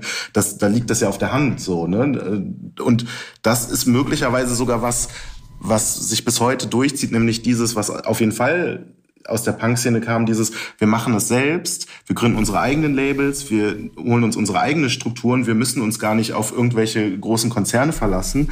Das, das kam, haben dann so die Hip-Hop-Leute inspiriert von Punk gemacht. Ich denke auch an so Labels wie Yo Mama, auch aus Hamburg oder so, ne? Und äh, was es da alles gab, Bubak. Und vielleicht ist das auf einer anderen Ebene das, was heute auch ganz viele Rapper machen, die ähm, auch ihre eigenen Labels gründen und oder die ihr Zeug selbst einfach in die Streaming-Dienste hauen und äh, die eben auch keine großen Labels mehr brauchen. Ich glaube nicht, dass viele von denen wissen, dass es da so eine Vorgeschichte gibt, aber diese DIY-Idee und eigene Strukturen aufbauen, die hat schon so mit, mit Punk eigentlich begonnen. Mir ist gerade noch ein Zitat eingefallen. Ich hoffe, das ist aus, ich glaube, es ist aus äh, We Were the Crown. Ich weiß, also ihr müsst, ich habe es noch nicht zu Ende geguckt, ihr müsst das besser wissen, aber ich glaube, Haiti hat da, glaube ich, auch etwas zugesagt, irgendwie, dass äh, Spotify den Punk gekillt hätte. War das bei We Were the Crown oder habe ich das geträumt? Das ist halt. Yeah. Ich, ich hab's so halb im Ohr, aber ich. Hat sie ja, ja, irgendwas hat er Also Redaktion hat uns gerade bestätigt, dass sie das gesagt hat. Mhm. Ja. Mhm. Also ich weiß jetzt nicht, in welchem Kontext sie es gesagt hat, aber das wäre jetzt. Ja, wahrscheinlich äh, äh, zielt das auf Playlists ab, dass man irgendwie generischen Sound macht, um erfolgreich zu werden. Ach so, mh. sowas wahrscheinlich. Okay. Weil rein theoretisch bietet Spotify ja auch die Möglichkeit, dass jeder sofort sein Zeug in die Welt hauen kann. Wenn das dann keiner hört, bringt es natürlich auch nichts. Aber diese Möglichkeit war äh, zur Anfangszeit des Punks äh, noch komplizierter. Da musste man zumindest irgendwo die Kohle haben, um irgendwie eine 7-Inch pressen zu lassen oder zumindest eine Kassette machen oder so. Mhm. Äh, äh eigentlich ist das ja auch so eine Spotify oder Streaming und auch gleichzeitig so, dass man ähm, kein Studio mehr braucht, sondern alles zu Hause am Computer machen kann, ist ja eigentlich auch eine Demokratisierung, die aber natürlich auf der gleichen Seite kassiert wird von Spotify, weil durch Playlists und, und diese ganzen Mechanismen dann natürlich trotzdem nur bestimmte Leute gepusht werden. So, das ist also zweischneidig irgendwie. Hm, interessant. Ich, ich, ich, also ich, ich mag den, also die, die Aussage insofern, weil sie schon so ein kleines bisschen stimmt. Was ja dann auch im Zweifel die größte Herausforderung ist, die man haben kann, wenn man heute Musik macht, dass man das versucht, antizyklisch zu machen, in welcher Form auch immer. Und entweder man versucht, sich Mechanismen und ähm, gleichgeschalter Musik zu äh, äh, entfernen, also das nicht zu machen, sich der äh, zu entfernen, oder man sucht sich halt Release-Termine, die halt ein bisschen bescheuert sind.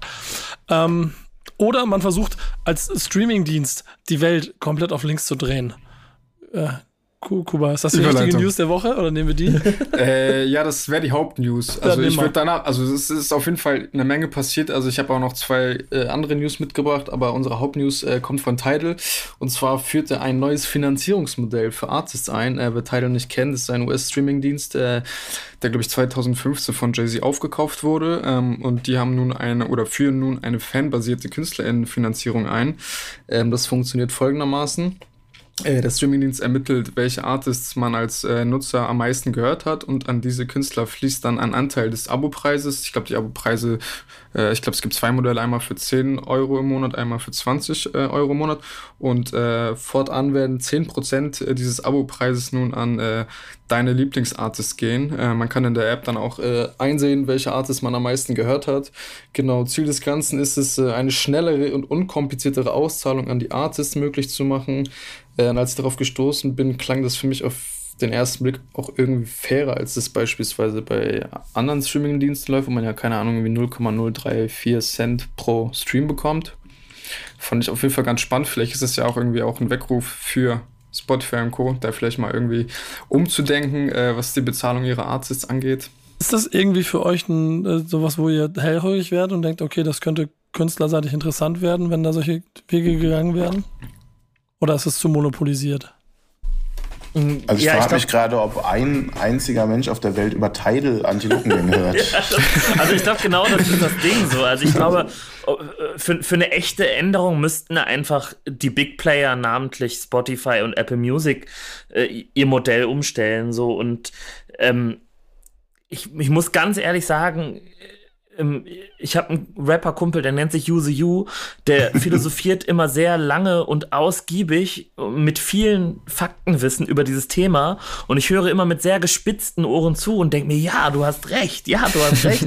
und der, der kennt wirklich so alle Graphen und Zahlen auswendig und ist da ein großer Verfechter von, dass, dass diese Modelle geändert werden. Und ich denke mir immer, es stimmt, aber ich selber habe es noch nie wirklich geschafft, mich mit diesem wirklich sehr langweiligen Thema, was mich ja doch so sehr betrifft als Künstler, in der Tiefe auseinanderzusetzen, in der es wahrscheinlich nötig wäre so. Und ähm, soweit ich das bisher alles verstanden habe, wäre ich auf jeden Fall definitiv auch dafür, dass, dass, dass die Big Player im, im Streaming ihre Modelle so umstellen, dass, dass auf jeden Fall auch die kleineren Künstler davon profitieren können. So, solange es einem zu gut, sehr gut geht, muss man noch nicht so viel wechseln. Das ist, und das heißt, die Antilopengang ist so erfolgreich und die Labelstruktur funktioniert so gut, dass noch nicht der, der Bedarf ist, das System von innen naja, das, umzudrehen. Das Ding ist, es, es, gibt, es gibt so junge, junge Artists, die kommen halt ins Game, streamen wie irre und, und darüber können die halt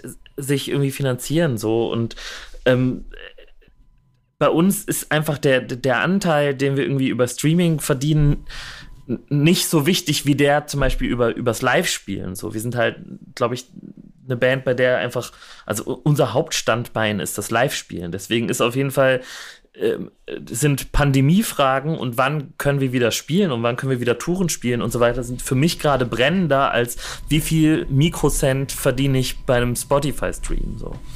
Hinzu kommt natürlich auch, dass Ton, Tonträger ähm, bei uns auch einfach noch verkauft werden und da True. sind wir aktiv geworden. Tatsächlich diesen Antilopen Geldwäsche Sampler 1, der am 24.12. erscheint, äh, den gibt's nur in unserem Shop und den kriegt man nicht bei den Big Playern, den kriegt man nicht bei Amazon, nicht bei Mediamarkt und so weiter. Äh, das ist ja, also es ist jetzt gar nicht nur hier, um Werbung hier einzubringen, sondern ich meine das schon ernst. Ne? Also das ist ja ein Moment, wo wir gemerkt haben, das macht für uns Sinn, wenn wir das einfach selbst verkaufen. Das geht in der Form mit Streaming jetzt gerade nicht so. Unsere eigene Streaming-Plattform haben wir noch nicht gegründet. Das war damals bei Free Download. das ist schon eher der Fall. Aber verkauft ihr noch CDs oder nur noch Schallplatten? Tatsächlich auch CDs. Ich glaube auch verhältnismäßig viele CDs. Ja. Also im Vergleich auch da äh, unsere Kumpels Fettoni und Use You. Ich weiß, dass Fettoni mal echt überrascht war, als, als der mal so nachgefragt hat, weil das ist so ein klassischer Rapper, der halt Vinyl verkauft. Wir verkaufen auch Vinyl, aber wir haben auch dieses CD-Publikum so. Das, äh, das ist ja, krass. interessant bei uns. So. Also ich bin ja eigentlich der festen Überzeugung, dass die CD aussterben wird. Oh, oh, oh. Ich war gerade in einem ähm, äh, Love and Hate Podcast mit Mark Hype von Dusty Donuts, der mir erzählt hat, ich soll mal die Maxi-CD-Preise bei Discogs checken. Die gehen in die Höhe. Aber, aber dreistellig, ja, Leute. Hier im Podcast sitzt auch ein begeisterter CD-Sammler, der quadratmeterweise Wände, ihr könnt es euch nicht vorstellen, voll mit CDs hat. Ich glaube, der wird dem auch widersprechen. Ja, das stimmt. äh, ich, ich besitze mehrere tausend CDs und kaufe auch nach wie vor CDs. Ähm, und es ist auch wirklich so, dass ich würde mal schätzen, dass ja so 60 Prozent der CDs, die ich habe in meiner Sammlung, sind, kann man streamen aber 40 Prozent einfach nicht. Und wenn wir hier beim Thema äh, Hip-Hop sind, äh, Hip-Hop in Deutschland, alle wichtigen Platten, die um die Jahrtausendwende rausgekommen sind, die meisten davon sind immer noch nicht auf Spotify. Die, die, diese ganzen legendären 12 Inches, egal was, La Familia, STF, was es da alles so gab, ne, da gab es ja so Klassiker ohne Ende. Ich glaube, dass nicht mal das Kreuzfeld Jakob Album. Es kann sein, dass die Sachen, die ich gerade nenne, mittlerweile auch da sind, weil da immer nach und nach auch mal Sachen nachkommen. Aber wenn man sich so ein bisschen für Deutschland Deutschrap interessiert und ich meine nicht nur den Underground, der Underground ist eh nicht da, sondern auch so die damals echt großen Platten, so, die, die gibt's alle nicht. Ich glaube, die zweite RG-Platte ist jetzt gerade mal, jetzt vor kurzem erst auf die Spotify-Dienste gekommen. Äh, sprich, äh, ich höre viel CDs und Platten. Mhm. Einerseits, weil ich einfach gerne sammle, aber auch, weil die Musik, die ich höre, ist bei Punk genauso. Die kriegst du gar nicht im Streaming. Ja, also fühle ich voll. Also bei, also ich, keine Ahnung, also bei Vinyl bin ich mir eigentlich sicher, dass das niemals aussterben wird. Aber also wenn ich die Entscheidung treffen müsste, ob die CD ausstirbt oder die Vinyl, dann wäre mein erster Gedanke wahrscheinlich die CD. Also vor allem, weiß ich, also ich kenne niemanden, der noch CDs kauft, aber. Also Jetzt kennst du jemanden. Ja, ich kenne kenn aber sonst auch keinen. ich ich habe irgendwann meine komplette CD-Sammlung bei Momox vertickt, weil ich dachte, ja, Streaming ist die Zukunft.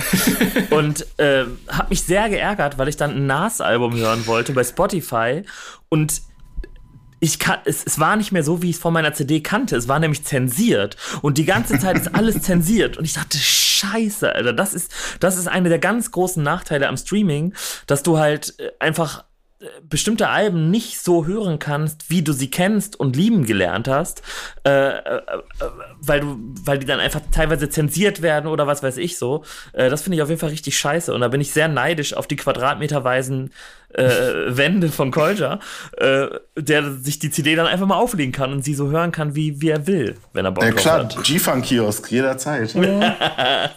Es gilt auch für zum Beispiel Kopfnicker von den massiven Tönen. Das gibt es auch noch nicht. Das hat gerade Geburtstag gefeiert. Ey, ja, also da, da muss man wirklich äh, sagen, äh, der Herr Akim Walter, der soll einfach mal äh, diese ganzen MC-Sachen freigeben. Das ist wirklich, äh, bei MC sind viele Platten erschienen, die findest du einfach nicht bei, bei Spotify. Ich weiß gar nicht, wie es mit dem äh, Stieber Twins Album ist. Gibt's das da? Weil, wenn, weiß ich jetzt nicht, du guckst vielleicht gerade eh schon, aber das wäre ja eine Tragödie. Er kann sich bei uns melden. Wir sind ein junges, aufstrebendes Hip-Hop-Startup und äh, sind in der Lage, Releases zu machen. Er nee, soll einfach anrufen. Genau, Fenster zum Hof auch nicht. Ähm ja, das ist doch absurd, wirklich. Also, es gibt das, Fenster diese, zum Hof von Jesus, beiden Alben. Ey, das ist ja auch wirklich, da sind wir wieder bei Hip-Hop-Geschichtsschreibung. Diese beiden Alben, Kopfnicker und Fenster zum Hof, die gelten ja so anerkannterweise eigentlich von allen so als die beiden zentralen Alben, als Deutsch-Rap cool wurde und endlich ein äh, anständiges Niveau erreicht hat. Und die gibt's einfach beide nicht im Streaming. Das heißt, du bist gezwungen, dir die auf CD oder Vinyl zu holen oder die vielleicht auf YouTube in schlechter Qualität zu streamen oder so. Das, und, und das hast du in vielen Bereichen. Auch das erste Nina Hagen Band Album, was, wo ich ein großer Fan von bin und was wirklich ein Klassiker ist, gibt's einfach nicht auf Spotify. So. Also, es gibt, das, deswegen, das muss man den Leuten sagen. Ich werde ja oft so lächerlich gemacht von Leuten wegen meiner CD-Sammlung, ja, was soll das, kannst du auch streamen, dann nimmt nicht so viel Platz weg. Aber das sind halt Leute, die hören nur Musik, die 2021 erschienen ist, habe ich manchmal das Gefühl. Das ist gar nicht so einfach. Ja, ich habe mir gerade mal den YouTube-Link zum äh, Fenster zum Hof-Album rausgesucht nebenbei, um dem gleich nach dieser Aufzeichnung ein bisschen Wertschätzung wiederzugeben. Äh, und ich fühle genau das gleiche Problem. So, sehe seh auch die größte Gefahr darin, dass das nicht rauskommt, aber es wird auch nie rauskommen, weil habe mich mit Vasi mal darüber unterhalten, jetzt vor kurzem wieder zum Geburtstag. Also Sample Clearance würde den einfach das, mhm. das Genick brechen. Einfach nicht machen. Mhm. Ja, wirklich. Dann doppelt Genickbruch. ähm, dann ist vor, dem Erfol dem Erfolgslabel Antilopen Geldwäsche lernen. Einfach ja. Samples nicht klären. Ja. Genau. ähm, ich ich glaube, dazu ist zu viel Spotlight auf diesen Alben. Das wird nicht funktionieren. Und das ist halt der traurige Grund, warum es nicht kommt, weil in der Zeit halt nochmal anders Mucke gemacht wurde. Deshalb, liebe Leute, kauft euch Vinyl und kauft euch CDs und geht auf Tauschbörsen zusammen mit Kolja. Gefällt mir. Total. Äh, Kuba, Kuba hast, du noch, hast du noch eine News oder wollen wir schon zu den Songs der Woche gehen? Äh, nee, doch, würde ich auf jeden Fall noch gerne erwähnen. Ähm, muss jetzt ein bisschen die Stimmung kaputt machen. Dankeschön, ähm, vielen Dank auch. gerne, aber keine Ahnung, ich fand es auf jeden Fall wichtig, das mal zumindest erwähnt, äh, zu erwähnen. Äh, und zwar haben wir in den letzten zwei Wochen zwei Rapper äh, verloren. Äh, einmal in Deutschland, einmal in den USA. Äh, vor zwei Wochen ist OG Peso verstorben. Ähm, völlig überraschend. Äh, Rapper, also noch eher ein Newcomer gewesen aus Berlin-Mitte. Ähm, und diese Woche oder letzte Woche ist äh, die Todesursache bekannt geworden und äh, er ist einfach an Corona verstorben. Deswegen äh, wollte ich einfach nochmal appellieren, dass es diese Pandemie wirklich gibt äh, und äh, das, äh, ja, wenn ihr euch impfen lassen könnt, geht euch bitte impfen. Äh, unsere Gedanken sind natürlich auch bei den, bei den Angehörigen von OGP so viel zu früh gegangen. Und ähm, am Mittwoch ist dazu auch noch Young Dolph erschossen worden, Rapper aus Memphis, ähm, auch gerade mal 36 Jahre alt geworden, ähm, wurde bei einem Drive-By erschossen, ähm, nachdem er, also zuvor war er in einem Laden, hat sich Kekse gekauft, dann ist er rausgegangen ähm, und ein paar Schüsse später war er tot. Ähm, ja, ich finde es einfach immer wieder sinnlos. Ähm, schade. Ähm, und ja, deswegen will ich das zumindest einmal hier platzieren. Ruhe in Frieden ist auf jeden Fall die wichtigste Botschaft da drin. Und diese Absurditäten, die da drin stecken, ja, da. Jetzt muss ich versuchen, eine Überleitung zu bauen. Vielen Dank dafür. Ähm, ist, ist, schon, ist schon ein bisschen traurig. Traurig, tragisch. Das, die Mischung aus tragisch und traurig ist traurig. Ähm, wir haben. So reden wir im Rheinland ganz normal. Stimmt, das ist traurig. Traurig, traurig. Ähm, ich habe mir so ein bisschen die äh, Trackliste, die, die Songs der Woche angeguckt, die alle ausgewählt haben. Das wird jetzt eine lustige, lustige Runde. Wollen wir mal unseren Gästen anfangen, Kuba, dass die mal erzählen, was ihre Songs der Woche sind? Ja, klar. Claudia, vielleicht du, du hast, du hast von so einem aufstrebenden, jungen, talentierten Rapper, den der irgendwie zugespielt wurde, was ausgesucht, ne?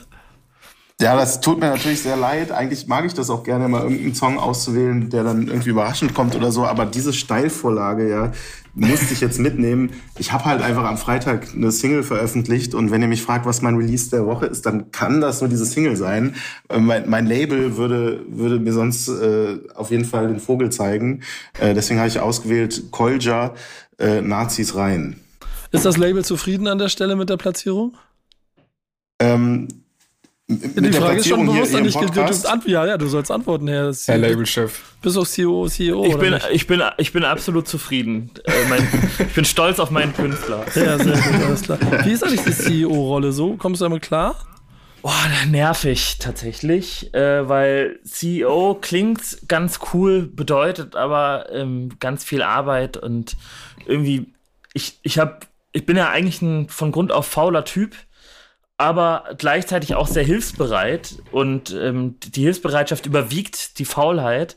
Und ähm, ja, die, mein, ich, hat, ich hatte das arbeitsamste Jahr meines Lebens, glaube ich. Und ähm, da muss, glaube ich, mal einen Gang runterschalten. Aber interessant Jahr. ist, wie das labelseitig dann auch, äh, nee, hier, Combo-seitig Habt ihr das ausgelost und lacht ihr euch jetzt tot, dass ihr die, ganze, die doppelte Arbeit macht? Oder, oder so, äh, nee, ich bin der Kreative, nee, ich mach das, deswegen machst du mal das. Ich bin das? der CEO. Ja. Ne, das hat sich schon halt so ergeben. Ja, ja ich glaube, das war schon immer so ein bisschen meine Rolle. So äh, bei der Antilopengang, irgendwer singt die schönen Hooks, so irgendwer macht die politisch anspruchsvollen Tracks. Und, irgendwer hat ein Konto und, und, weiß, und irgendwas, irgendwer kann ganz gut Überweisungen machen und mit Excel umgehen. Äh, und das bin genau dann wohl ich. Ja. Genauso habe ich es mir vorgestellt. ähm, du hast als Song der Woche jemanden ausgewählt, der offensichtlich auch weiß, äh, wie Excel funktioniert und äh, gut, gut, gut mit Konten umgehen kann und dabei auch künstlerisch noch ziemlich gut ist, glaube ich. Ich? Ja, erzähl mal, was, ich, was hast du dir ausgesucht ich, und warum? Ich glaube, ich habe ein ganzes Album mitgebracht. Ich weiß gar nicht, ob man das in eurer Rubrik darf. Doch, doch, es geht schon, geht schon. Ähm, ich ich habe das neue Shirin David Album äh, äh, Bitches brauchen Rap mitgebracht. Erklären ähm, Sie warum ich finde es einfach super gut. So und ähm, ich muss, ich muss zugeben, dass auch ich glaube ich, Huey David anfangs nicht so richtig ernst genommen habe. Also für mich war die halt so eine, ja, wahrscheinlich so eine random YouTuberin, die jetzt auch rappt. So, also die kam ja auch so ganz ursprünglich aus diesem YouTuber-Umfeld, wo dann auch dieser KF und so war und so. Und das mhm war alles jetzt nicht so was, was mich jetzt sonderlich interessiert oder was mich irgendwie berührt hat. Und ich glaube, dann habe ich die anfangs auch einfach da so eingeordnet. Und ich finde, alles, was sie in den letzten zwei Jahren so released hat, ist halt wirklich mega gut so. Und alle, die das irgendwie haten und sagen, na ja, schreibt halt Lars oder bla, orientiert sich zu krass an Nicki Minaj oder was weiß ich, das ist halt alles, das juckt halt nicht so. Das ist halt einfach also es ist, es ist einfach super gut gemacht und, und holt mich komplett ab so. Und also gerade dieser, dieser achtminütige Song, wie heißt der nochmal? Bramfeld Stories. Wir Bramfeld Stories und so, also so Dinger, ist einfach mega, mega gut, berührt mich so und unterhält mich voll und äh, finde ich, finde ich richtig gut und ärgere mich drüber, dass ich das vielleicht anfangs nicht so, nicht so ernst genommen habe. Mhm. Co-Sign an ziemlich vielen Punkten. Es ist auch sehr, sehr spannend zu sehen, was sie da macht. Ich habe ja letzte Woche, ich glaube, ich war letzte Woche im Podcast auch schon mal kurz dazu geäußert, mhm. dass ich bei ihr auch sehr interessant finde, wie sie ihre Reichweiten dann an der richtigen Stelle ausnutzt, um dann auch die richtigen Botschaften mal anzubringen, was dann die Kommentarspalten dazu geführt hat, dass wieder die handelsüblichen äh, Äh, Ey, da muss ich aber echt, also ich habe mir den ganzen Scheiß natürlich reingepfeffert so und also ich finde es einfach so krass, also ich habe auch, also ich feiere auch nicht alles ab, was sie macht so, aber also ich kenne, also bei ihr wird einfach so mit zweierlei Grad gemessen. Also bei ihr wird wirklich aus allem ein Strick gedreht. Sie, sie spendet 10.000 Euro an, Don't, an Don't Let the Label You und, die, und sie äh, erntet einen Shitstorm für sowas. So, und also keine Ahnung, oder auch diese ganze Ghostwriter-Thematik, so, also keine Ahnung. Äh, äh also sie ist ja, also sie ist hat da in dem Sinne auch Pioniersarbeit geleistet, so indem sie damit komplett offen umgegangen ist so. Und selbst danach war es äh, immer noch nicht okay so. Also kein also also an dem Punkt ich weiß nicht ich finde es einfach nur belastend so. Und, aber ich merke halt einfach auch dass die Leute einfach super voreingenommen sind und sich auch einfach nicht mit der Materie beschäftigen weil wenn man sich mal dieses Album anhört so also Leute wollen auch immer also Leute haben auch immer äh, sagen so ich habe ich habe Bock auf Bars bla bla bla. Digga dann hör dir Bramfeld Stories an so. Mhm also da passiert, also auf dem Album passiert auch inhaltlich einfach auch super viel so. Also ich bin jetzt auch, glaube ich, nicht die Hauptzielgruppe so, aber ich weiß nicht, also ich, ich, ich was ein, was ein auffälliger interessant, was ein auffälliger interessanter Fakt bei dem Album ist, ist einfach, dass Anno 2021, 22 mit den Mechanismen, die im Markt unterwegs sind, da viel zu wenig gesungene, catchy Hooks drauf sind, mhm. sondern es ein Rap-Album ist. Ja, voll. voll. Da ist, da ist ja auch gar nicht dieser Schema F-Hit drauf. So, nee. also es gibt ein paar Songs, die auf jeden Fall viel, also ich, ich darf das so, ist würde ich sagen, so vielleicht der Hit des Albums, aber es hat jetzt irgendwie auch kein, keine Schema F-Form. Es ist Rap. So.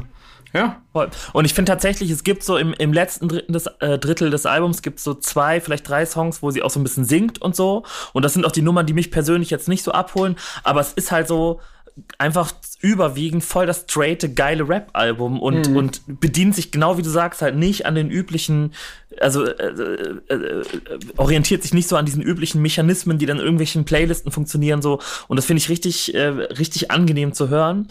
Und ich finde so dieses, also es geht ja inhaltlich sehr, sehr viel um, um ihren Erfolg, den sie so mit stolz geschwollener Brust vorträgt.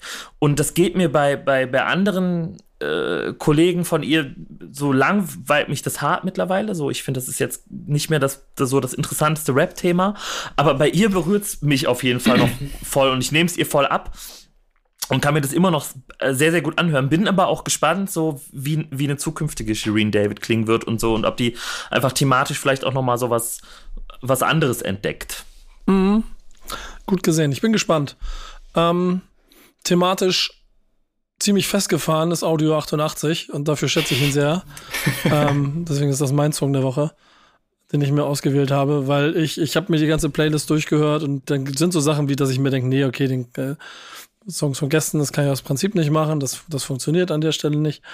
Ähm, da, diese Grenzen ziehe ich immer so ein kleines bisschen und dann lande ich doch immer wieder bei diesem hart sperrigen Anti-Song in allem, der ständig auf allem rummeckert und immer wieder neue spitzfinnische Lines darüber findet, warum das jetzt wieder Kacke ist. Und ich bin an einer hängen geblieben und deshalb habe ich ihn zum Song äh, der Woche für mich gemacht.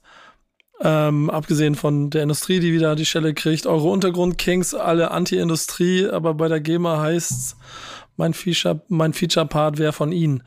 Ähm, auch, auch der Untergrund kriegt von ihm äh, Schellen.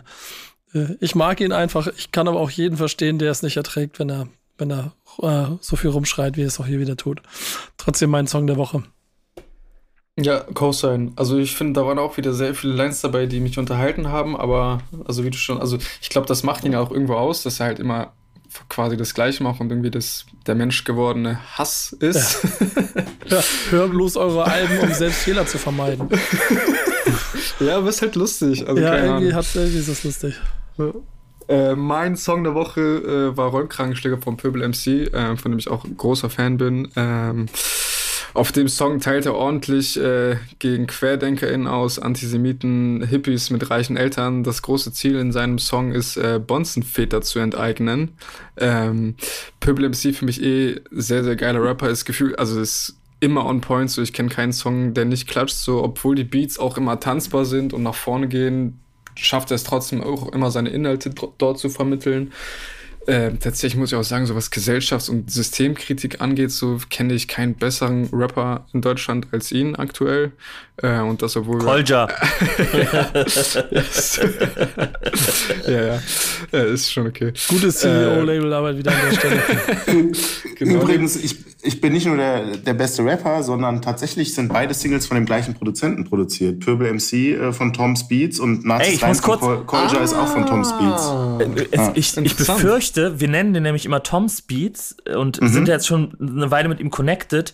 Im Video äh, zu diesem Song äh, läuft Pöbel an so einen Tisch und er sitzt da halt und er sagt Tooms. Und ich dachte so, fuck, der heißt Tooms? Ey, und ich musste ihm dringend gleich mal schreiben, wie der jetzt eigentlich ausgesprochen wird, weil ich Ja. sag auch immer Tom Speeds. Aber ja, wir sind, äh, ja. Dann soll Ich er heute- Ja. dazwischen setzen. Ich habe heute klar. auf jeden Fall noch auf Spotify in die Credits geguckt und unter Nazis rein steht leider kein Producer drin. Nee, die, What? das ist aber, das ist, nee, nee, nee, nee, der steht bei den äh, Autoren, da sind wir auch nicht die Einzigen, das hast du oft, dass die ähm, einfach, also da, da müsste bei den Leuten, die einen Text geschrieben haben, in Wirklichkeit habe natürlich nur ich den Text geschrieben, aber wir teilen alles brüderlich, äh, steht, müsste auch DJ Flexscheibe und Toom Beats stehen. Das, das ist äh, nur Ja, also hier steht, hier steht wahrscheinlich der bürgerliche Name drin. Ich weiß ja gerade nicht, wie er heißt. Äh, ga- bist du gerade drin? Liest du mal ja, bitte gerade äh, vor. Bill, also geschrieben von Bill Dong, Bildung. Daniel. Pong. Ja, Ah, okay. Das ist er. Ja, aber das, ich weiß nicht, woran das liegt. Das ist mir auch schon bei anderen Artists aufgefallen. der bürgerliche dass, Name? Dass die Bildung. Nee, das, Bildung, das ist, glaube ich, der GEMA-Name, das oder? ist sein, sein GEMA-Deckname, ja. Auf jeden Fall haben da manche, die Produzenten stehen nicht unter produziert, sondern weil sie als Komponisten auch geschrieben haben, sozusagen, stehen die dann da. Deswegen, verstehe. wenn, wenn, manch, wenn man manchmal denkt, krass, da haben ja irgendwie fünf Leute diesen Text geschrieben, das ist gar nicht so, da sind einfach auch Produzenten bei. Da waren auf jeden Fall zwei stramme Beats. Shoutout. Shoutout, auch von mir. Bildung wuchs im süddeutschen Gemeinde Frankenhardt auf, wo seine Eltern Heinz, Jürgen und Ingrid zogen, als er Okay. sechs Jahre alt war. Dort besuchte er bis 2003 das Gymnasium. Seit 2003 war er Strukturateur bei der Firma Kolb. Nach dreieinhalb Jahren Angestellter der Firma Scheuer Riedmüller. Wenn er keinen Wehrdienst leistete als Kampfpilot, begann Dung ein Technikerstudium im Bauwesen. Wild. Mein Internetfundstück. Äh, ich will übrigens an dieser Stelle ganz kurz noch äh, das, das, auch das zugehörige Video vom Pöbel MC empfehlen, denn es hat mir sehr gut gefallen. Äh, ähm, er, er gerät in einen Streit mit Hippies, weil er ihnen an den äh, äh, Hippiebus pinkelt und gerät dann in einen Kampf mit denen und äh, klaut ihnen dann Gold. Das habe ich leider alles gespoilert. Nee, aber das Ende, soll- hast du, das Ende hast du nicht gespoilert. Stimmt, das Ende habe ich nicht ganz gespoilert, ähm, aber sollte man sich auf jeden Fall reinziehen. Ich habe sehr gelacht. Ich muss, mal eine, ich muss mal eine Nachfrage an euren Produzenten stellen. Ich finde Bill Dung bei Spotify mit 21 monatlichen Hörern, der einen Song hat, der heißt Scheiß drauf, der ist auf der Ballermann XXL von 2016. also Okay. Klärt das mal bitte auch nachher kurz persönlich. Ähm, Wir müssen eh, eh Rücksprache halten wegen dieser Frage, Kom Spotify, Komponisten, Mitwirkende. Ne? Also es geht jetzt an den CEO, da müssen wir nochmal drüber debattieren, ob man das ändern kann. Beim ich nächsten würd's im, Meeting. Zwe im Zweifel würde ich alle Credits einfach für dich behalten. Ähm, Ja, auch gut. Songs der Woche haben wir. Wir haben Hausaufgaben gekriegt.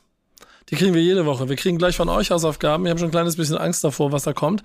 Ähm, ich hatte, jetzt muss ich auch von Black. Never Know. Habe ich von Felly bekommen. Und Black, mit der 6 vorne geschrieben, für die Leute, die, es- die heute diese Woche zuhören, ähm, ist einer dieser Künstler, die ich schon immer so mitkriege, aber in der Masse nicht so dran hängen geblieben bin. Und nachdem ich den Song gehört habe, der unheimlich düster ist, der von 2016 vom, vom Debütalbum Free Black, ähm, eine krasse Stimmung hat und auch so, so, so durchdacht wirkt, habe ich beim Zuhören. Was ich, ich hat sich angehört wie, wie, wie ein starkes Stück Musik einfach, was nicht so schnell gemacht wurde. Äh, Und das habe ich alles lustigerweise erzählt, bevor ich dann ein bisschen in der Recherche rumgelesen habe, die, die mir die Redaktion zur Verfügung gestellt habe, hat.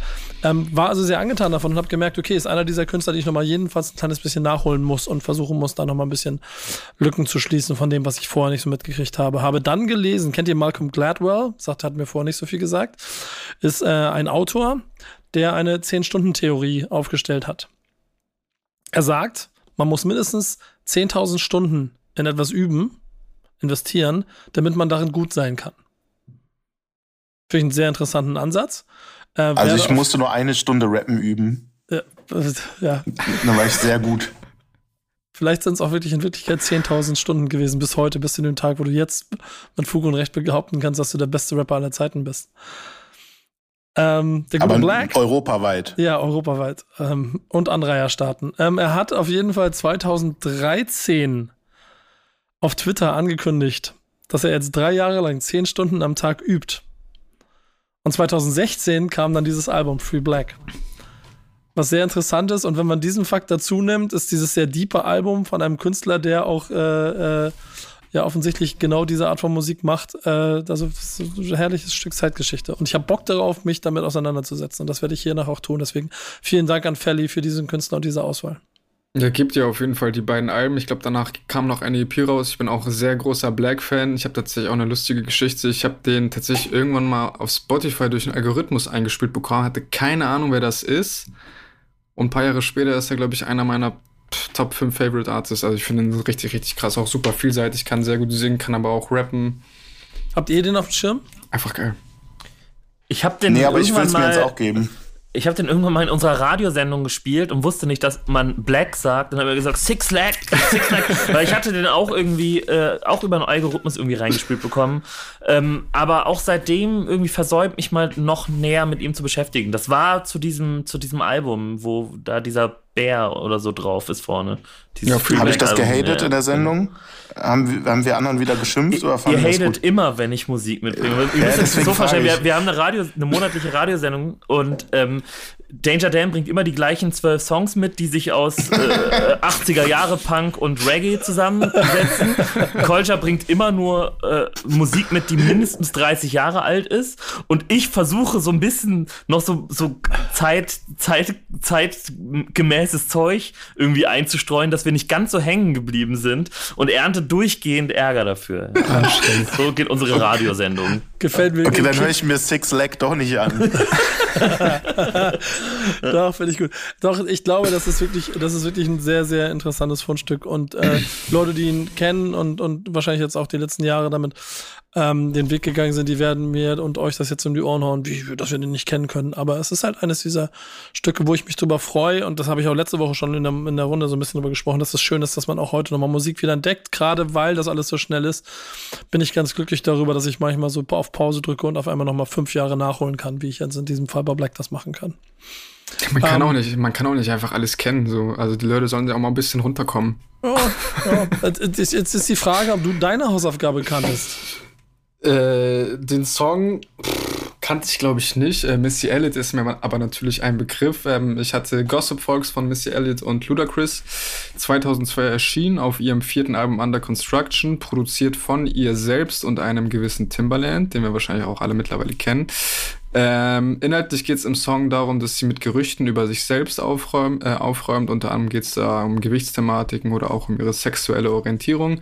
Äh, die Hook ist ein Sample vom Song Double Dutch Bass von Frankie Smith, äh, für alle Sample-Digger. Ähm, der Song fängt auch mit so einer Tratscherei von zwei Frauen an, die halt so ein bisschen ähm, über Missy Elliott lästern, aber dann kommt der Song und der ist sehr geil, der ist nämlich auch sehr gut geflowt und auch irgendwie sehr geile, variable Stimmeinsätze. Ähm, und am Ende des Songs sind diese beiden Damen von Missy Elliott überzeugt, denn sie hat mit ihren Skills ähm, performt. Und ähm, ja, Ludacris, er ist halt da, so. also ich weiß nicht, ich habe jetzt auch keinen, sondern, also sagen wir so, äh, äh, er, er, er, er ist so eine so ein weiteres Puzzleteil des Beats, würde ich sagen, weil also er hat ja auch eigentlich immer diesen gleichen Flow, auch äh, der ist eigentlich auch sehr, sehr gut, aber es ist halt auch immer dieser gleiche Flow. Ähm, aber Song fand ich sehr geil, ich fand den Beat auch sehr nice, der hat mir sehr gefallen und auch, wie ich schon gesagt, die Flows waren nice, geile Stimmeinsätze. Deswegen ähm, danke Joe von den Drunken Masters für diese geile Hausaufgabe, aber ich muss echt sagen, ich hätte auch langsam gerne mal wieder einen deutschen Song auf. Aber das kann ich mir nicht aussuchen. Ja, mal gucken, was heute kommt. Ähm, ich, ich persönlich unterstütze auch die, dein, deinen Eindruck, dass Ludacris einfach ein weiteres, äh, eine weitere Spur auf dem Beat ist, weil das eigentlich auch genau immer sein Ding ist, weil ich, also das bleibt nicht so viel hängen, außer die hat, wie er es performt und das hat er aber gerade in der Zeit überragend gut gemacht. Und Safe. es ist einer dieser Feature-Parts, auch der hier, der immer also dazu verleitet hat, ihn mit zu performen im Club. Insofern, ähm, interessanter Song, ich finde auch ein Club-Hit, aber ist jetzt nicht ist jetzt nichts, was, was, was mich nachhaltig beeindruckt hat. Was, was, was sagt der, was sagt der äh, Trash-Fan? Äh, das bin ich, oder? Ja, Was ich von Ludacris halte. der von dem Song Gossip Fox. Äh, ehrlich gesagt habe ich den gerade überhaupt nicht im Ohr, ey, keine Ahnung. Miss, müsste ich mir, also ich, ich peil schon diese Timberland Missy Elliott Sachen, ne? Also ich, das ist ja auch zu einer Zeit, äh, wo ich noch jung war und da aktuelle Musik gehört habe, aber ich kann mich gerade nicht mehr erinnern. Ja, im Zweifel, im Zweifel in Ordnung. Aber ist eine Hausaufgabe, die auf jeden Fall dazugehört, wenn man hier diesen Podcast so aufbaut, wie wir es machen, wo ein Song vor und ein Song nach 2005 ausgewählt wird, damit Kuba und ich gemeinsam uns in der Woche dann damit beschäftigen müssen. Und das ist die Überladung für euch, denn ihr beide solltet uns Hausaufgaben geben. Ihr wisst noch nicht, ne? Nee. Also ihr, ihr hört das Also jetzt ich, erstmal, wei weil. ich weiß schon. Oh, Oh. Ja, aber anders funktioniert's ja nicht. Irgendjemand muss ja die. Äh, Tu doch überrascht. Aber okay, dann müsste ich bei meiner Wahl bleiben, quasi, ne? wer gibt, Also, mir denn du, kannst, einen? du kannst auch switchen, wenn du möchtest. wer gibt mir dann einen von euch beiden? äh, du kriegst Das, eine. das bin ich. genau. Okay, nach 2005, okay. Ja, knapp nach 2005. Was Und ich sehe ich denn? tats ich, ich sehe tatsächlich die Gefahr, dass wir den eventuell schon hatten. Aber egal, mach erstmal. Ne, ich habe den Song jetzt genommen, weil ich hoffe, dass du ähm, dann aus dem Nähkästchen plauderst über, über deine Vergangenheit Nein, bei nein. 5 vor, 5 vor 12. Nein, dem, nein, dem nein, le legendären Hip-Hop-Label 5 vor 12. Nein, Deswegen. du Sack. Komm, bitte. Und ich habe ausgewählt Cent- Centino, ich bin deutscher Hip-Hop. Soll soll, ich dir, soll ich dir von der Pressereise in Amsterdam erzählen oder was? Das mache ich. Ich will das, ich will das alles hören, ja, das, natürlich. das mache ich, das mache ich mal, das mache ich mal unter uns. Äh, ja, okay, aber vielleicht hast du ja trotzdem ein paar gute Geschichten. Das wirst du ja erst in der nächsten Folge dann. Ja, dann tun, genau. Ne? Äh, ich werde auf jeden Fall reinhören. Äh, Du willst welchen Song? äh, ich bin deutscher Ich bin dort. Okay, alles klar, alles klar. Ja. Ich bin der Mann und ich bin, ich bin, auch- ich bin nicht sicher. Ich weiß es nicht. Ah, scheiße. Aber Redaktion. kann man mitnehmen, kann man mitnehmen. Aber ich finde ihn gut. Äh, Ich kann sonst auch von dem, von dem Album, ich sagen. habe jetzt was von dem Album genommen, sonst können wir auch Acryl nehmen oder so. Ja. Den fand ich immer gut.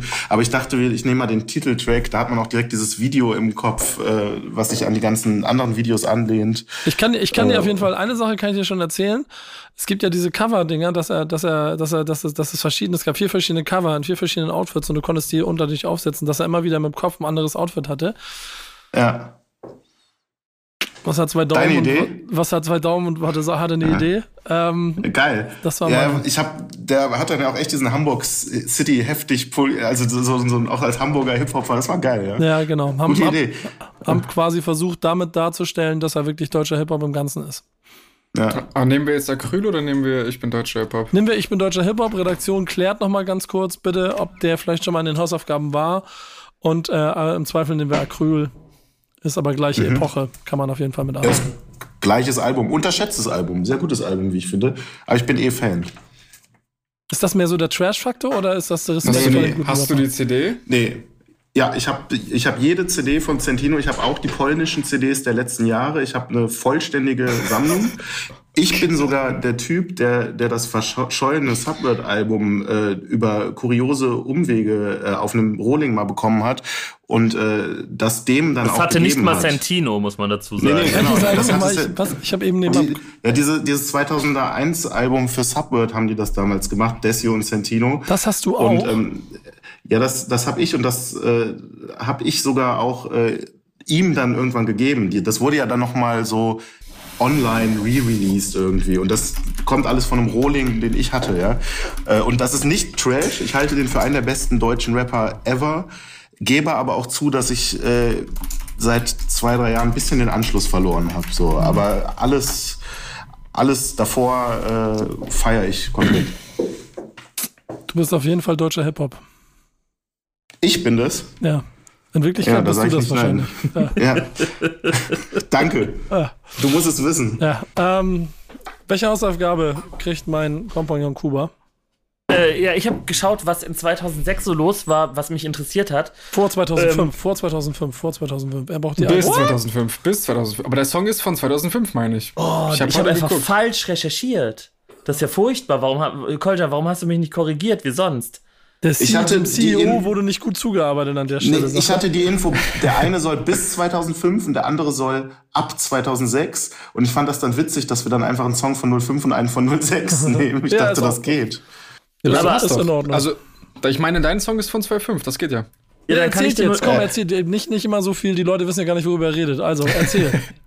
Ich, also weil es auch einfach thematisch gut passt äh, in die in die heutige in den heutigen Podcast, habe ich Joel Santana Mic Check mitgebracht. Ich habe es jetzt nicht mehr geswitcht.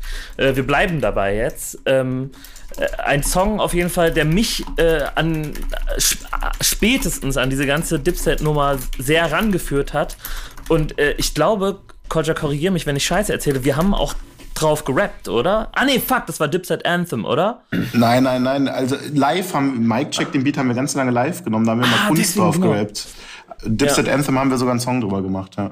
Ja, Anti-Anthem. Das höre ich jetzt aber gleich mal. Nico aber kommt gleich Fenster, Fenster zum Hof. Ich pumpe mal schön das Joel Santana Album What the Game's Been Missing. Wahnsinn. Ja. Und dann aber auch noch Dipset Anthem gleich hinterher. Das gebe ich mir auch noch hier. Oh. Ich, ich mache mir die Sachen hier gerade alle auf. Das ist lustigerweise jedes Mal so, wenn wir den Podcast gemacht haben. Danach höre ich erstmal vier Songs, auf die ich Bock habe. ähm, Dipset Anthem ist auch geöffnet, alles klar. Ähm, deswegen, Leute, war nett mit euch, aber ich muss jetzt Schluss machen. Ich muss jetzt Mucke hören. Und nochmal gucken, ob ich die CDs noch habe. Nee, ich habe keine mehr. Ähm, aber mir fällt auf, vielleicht, vielleicht, Koscha, muss ich dich privat nochmal ansprechen, ob du vielleicht nochmal eine, eine CD rippen kannst, da von denen, die, die du da in deinem Keller hast wenn du wirklich auch in die, die 90er der, der Deutschrap-Geschichte gehst, dann könnte da noch was Spannendes dabei sein. Ich, ich habe alles. Frag mich einfach. Genau. Auch die Mitschnacker-EP. ähm, ich, oh. Das ist fettes Brot, oder? Ja, genau. Ich, ja, das ist die erste EP von ja. Fettes Brot. Ne? Ja, die habe ich, so eine schöne Digipack-CD. Ja. du bist der Geilste, Alter. Der beste ey, Dealer des Landes. Ey, es war, war, mir, war, mir, eine Freude. Schön, dass ihr da wart. Hat richtig viel Spaß gemacht. Danke. Vielen Dank für die Einladung. Kauja, danke, Panikpanzer. Und äh, Leute, falls ihr am 24.12. nichts vorhabt, kauft euch ein Album. Und wenn ihr doch was vorhabt, kauft es auch. Ihr könnt es nicht, also vielleicht ist es sogar der beste Weg, wenn ihr 24.12. noch nicht wisst, was ihr verschenken wollt. Kauft ein so Album. So nämlich. Kauft Anders. Album. Schön vorbestellen. Ja. Aber das weißt du dann ja am 24.12. nicht, das ist das Problem.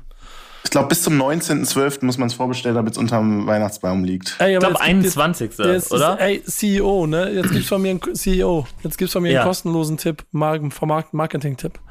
Macht eine Aktion am 24.12., wo ihr auf eurem Shop einen kostenlosen Gutschein auch mit zur Download zur Verfügung stellt, wenn du das Album gekauft hast dass die Leute sich den selber ausdrucken und fertig machen können, dass sie am 24.12. noch ein Geschenk haben, weil sie ja am 24.12. immer erst loslaufen und Geschenke kaufen. Das ist genial. Und die Leute lieben es, Download-Alben geschenkt zu bekommen. Das ist einfach das beste Weihnachten. Nee, die Vinyl, also. kommt, die Vinyl kommt dann ja am, am wahrscheinlich dann 25, 29., 30. irgendwann. Aber sie haben am 24. euer Album als Geschenk. Nein, nein, das, also wir haben schon dafür gesorgt, das muss man kurz sagen, wir sind ja äh, schlau, ähm, dass das Album schon auch unter Weihnachtsbaum liegen kann. Denn wer bis zum 20. Dezember die Vinyl bestellt, der wird sie auch unter dem Weihnachtsbaum legen. Du hast mich können. nicht verstanden. Ich, ich habe dich total verstanden. Derjenige, der am 24.12. entscheidet, oh, was schenke ich denn meiner missratenen Halbschwester noch zu Weihnachten? Ach so. Mhm. Und Tobi, denk dran, von 5 vor 12, 12 lernen heißt siegen lernen. du sagst, in diesem Sinne, macht's gut, das war Backstreet Stammtisch. Macht's gut. Ciao. Bis nächste Woche. Ciao. Stammtischmodus, jetzt wird laut diskutiert. Auf dem Stammtisch, Stammtisch, wer dabei bleibt, amtlich. Stammtischphase, denn heute dreschen sie noch Stammtisch verholen.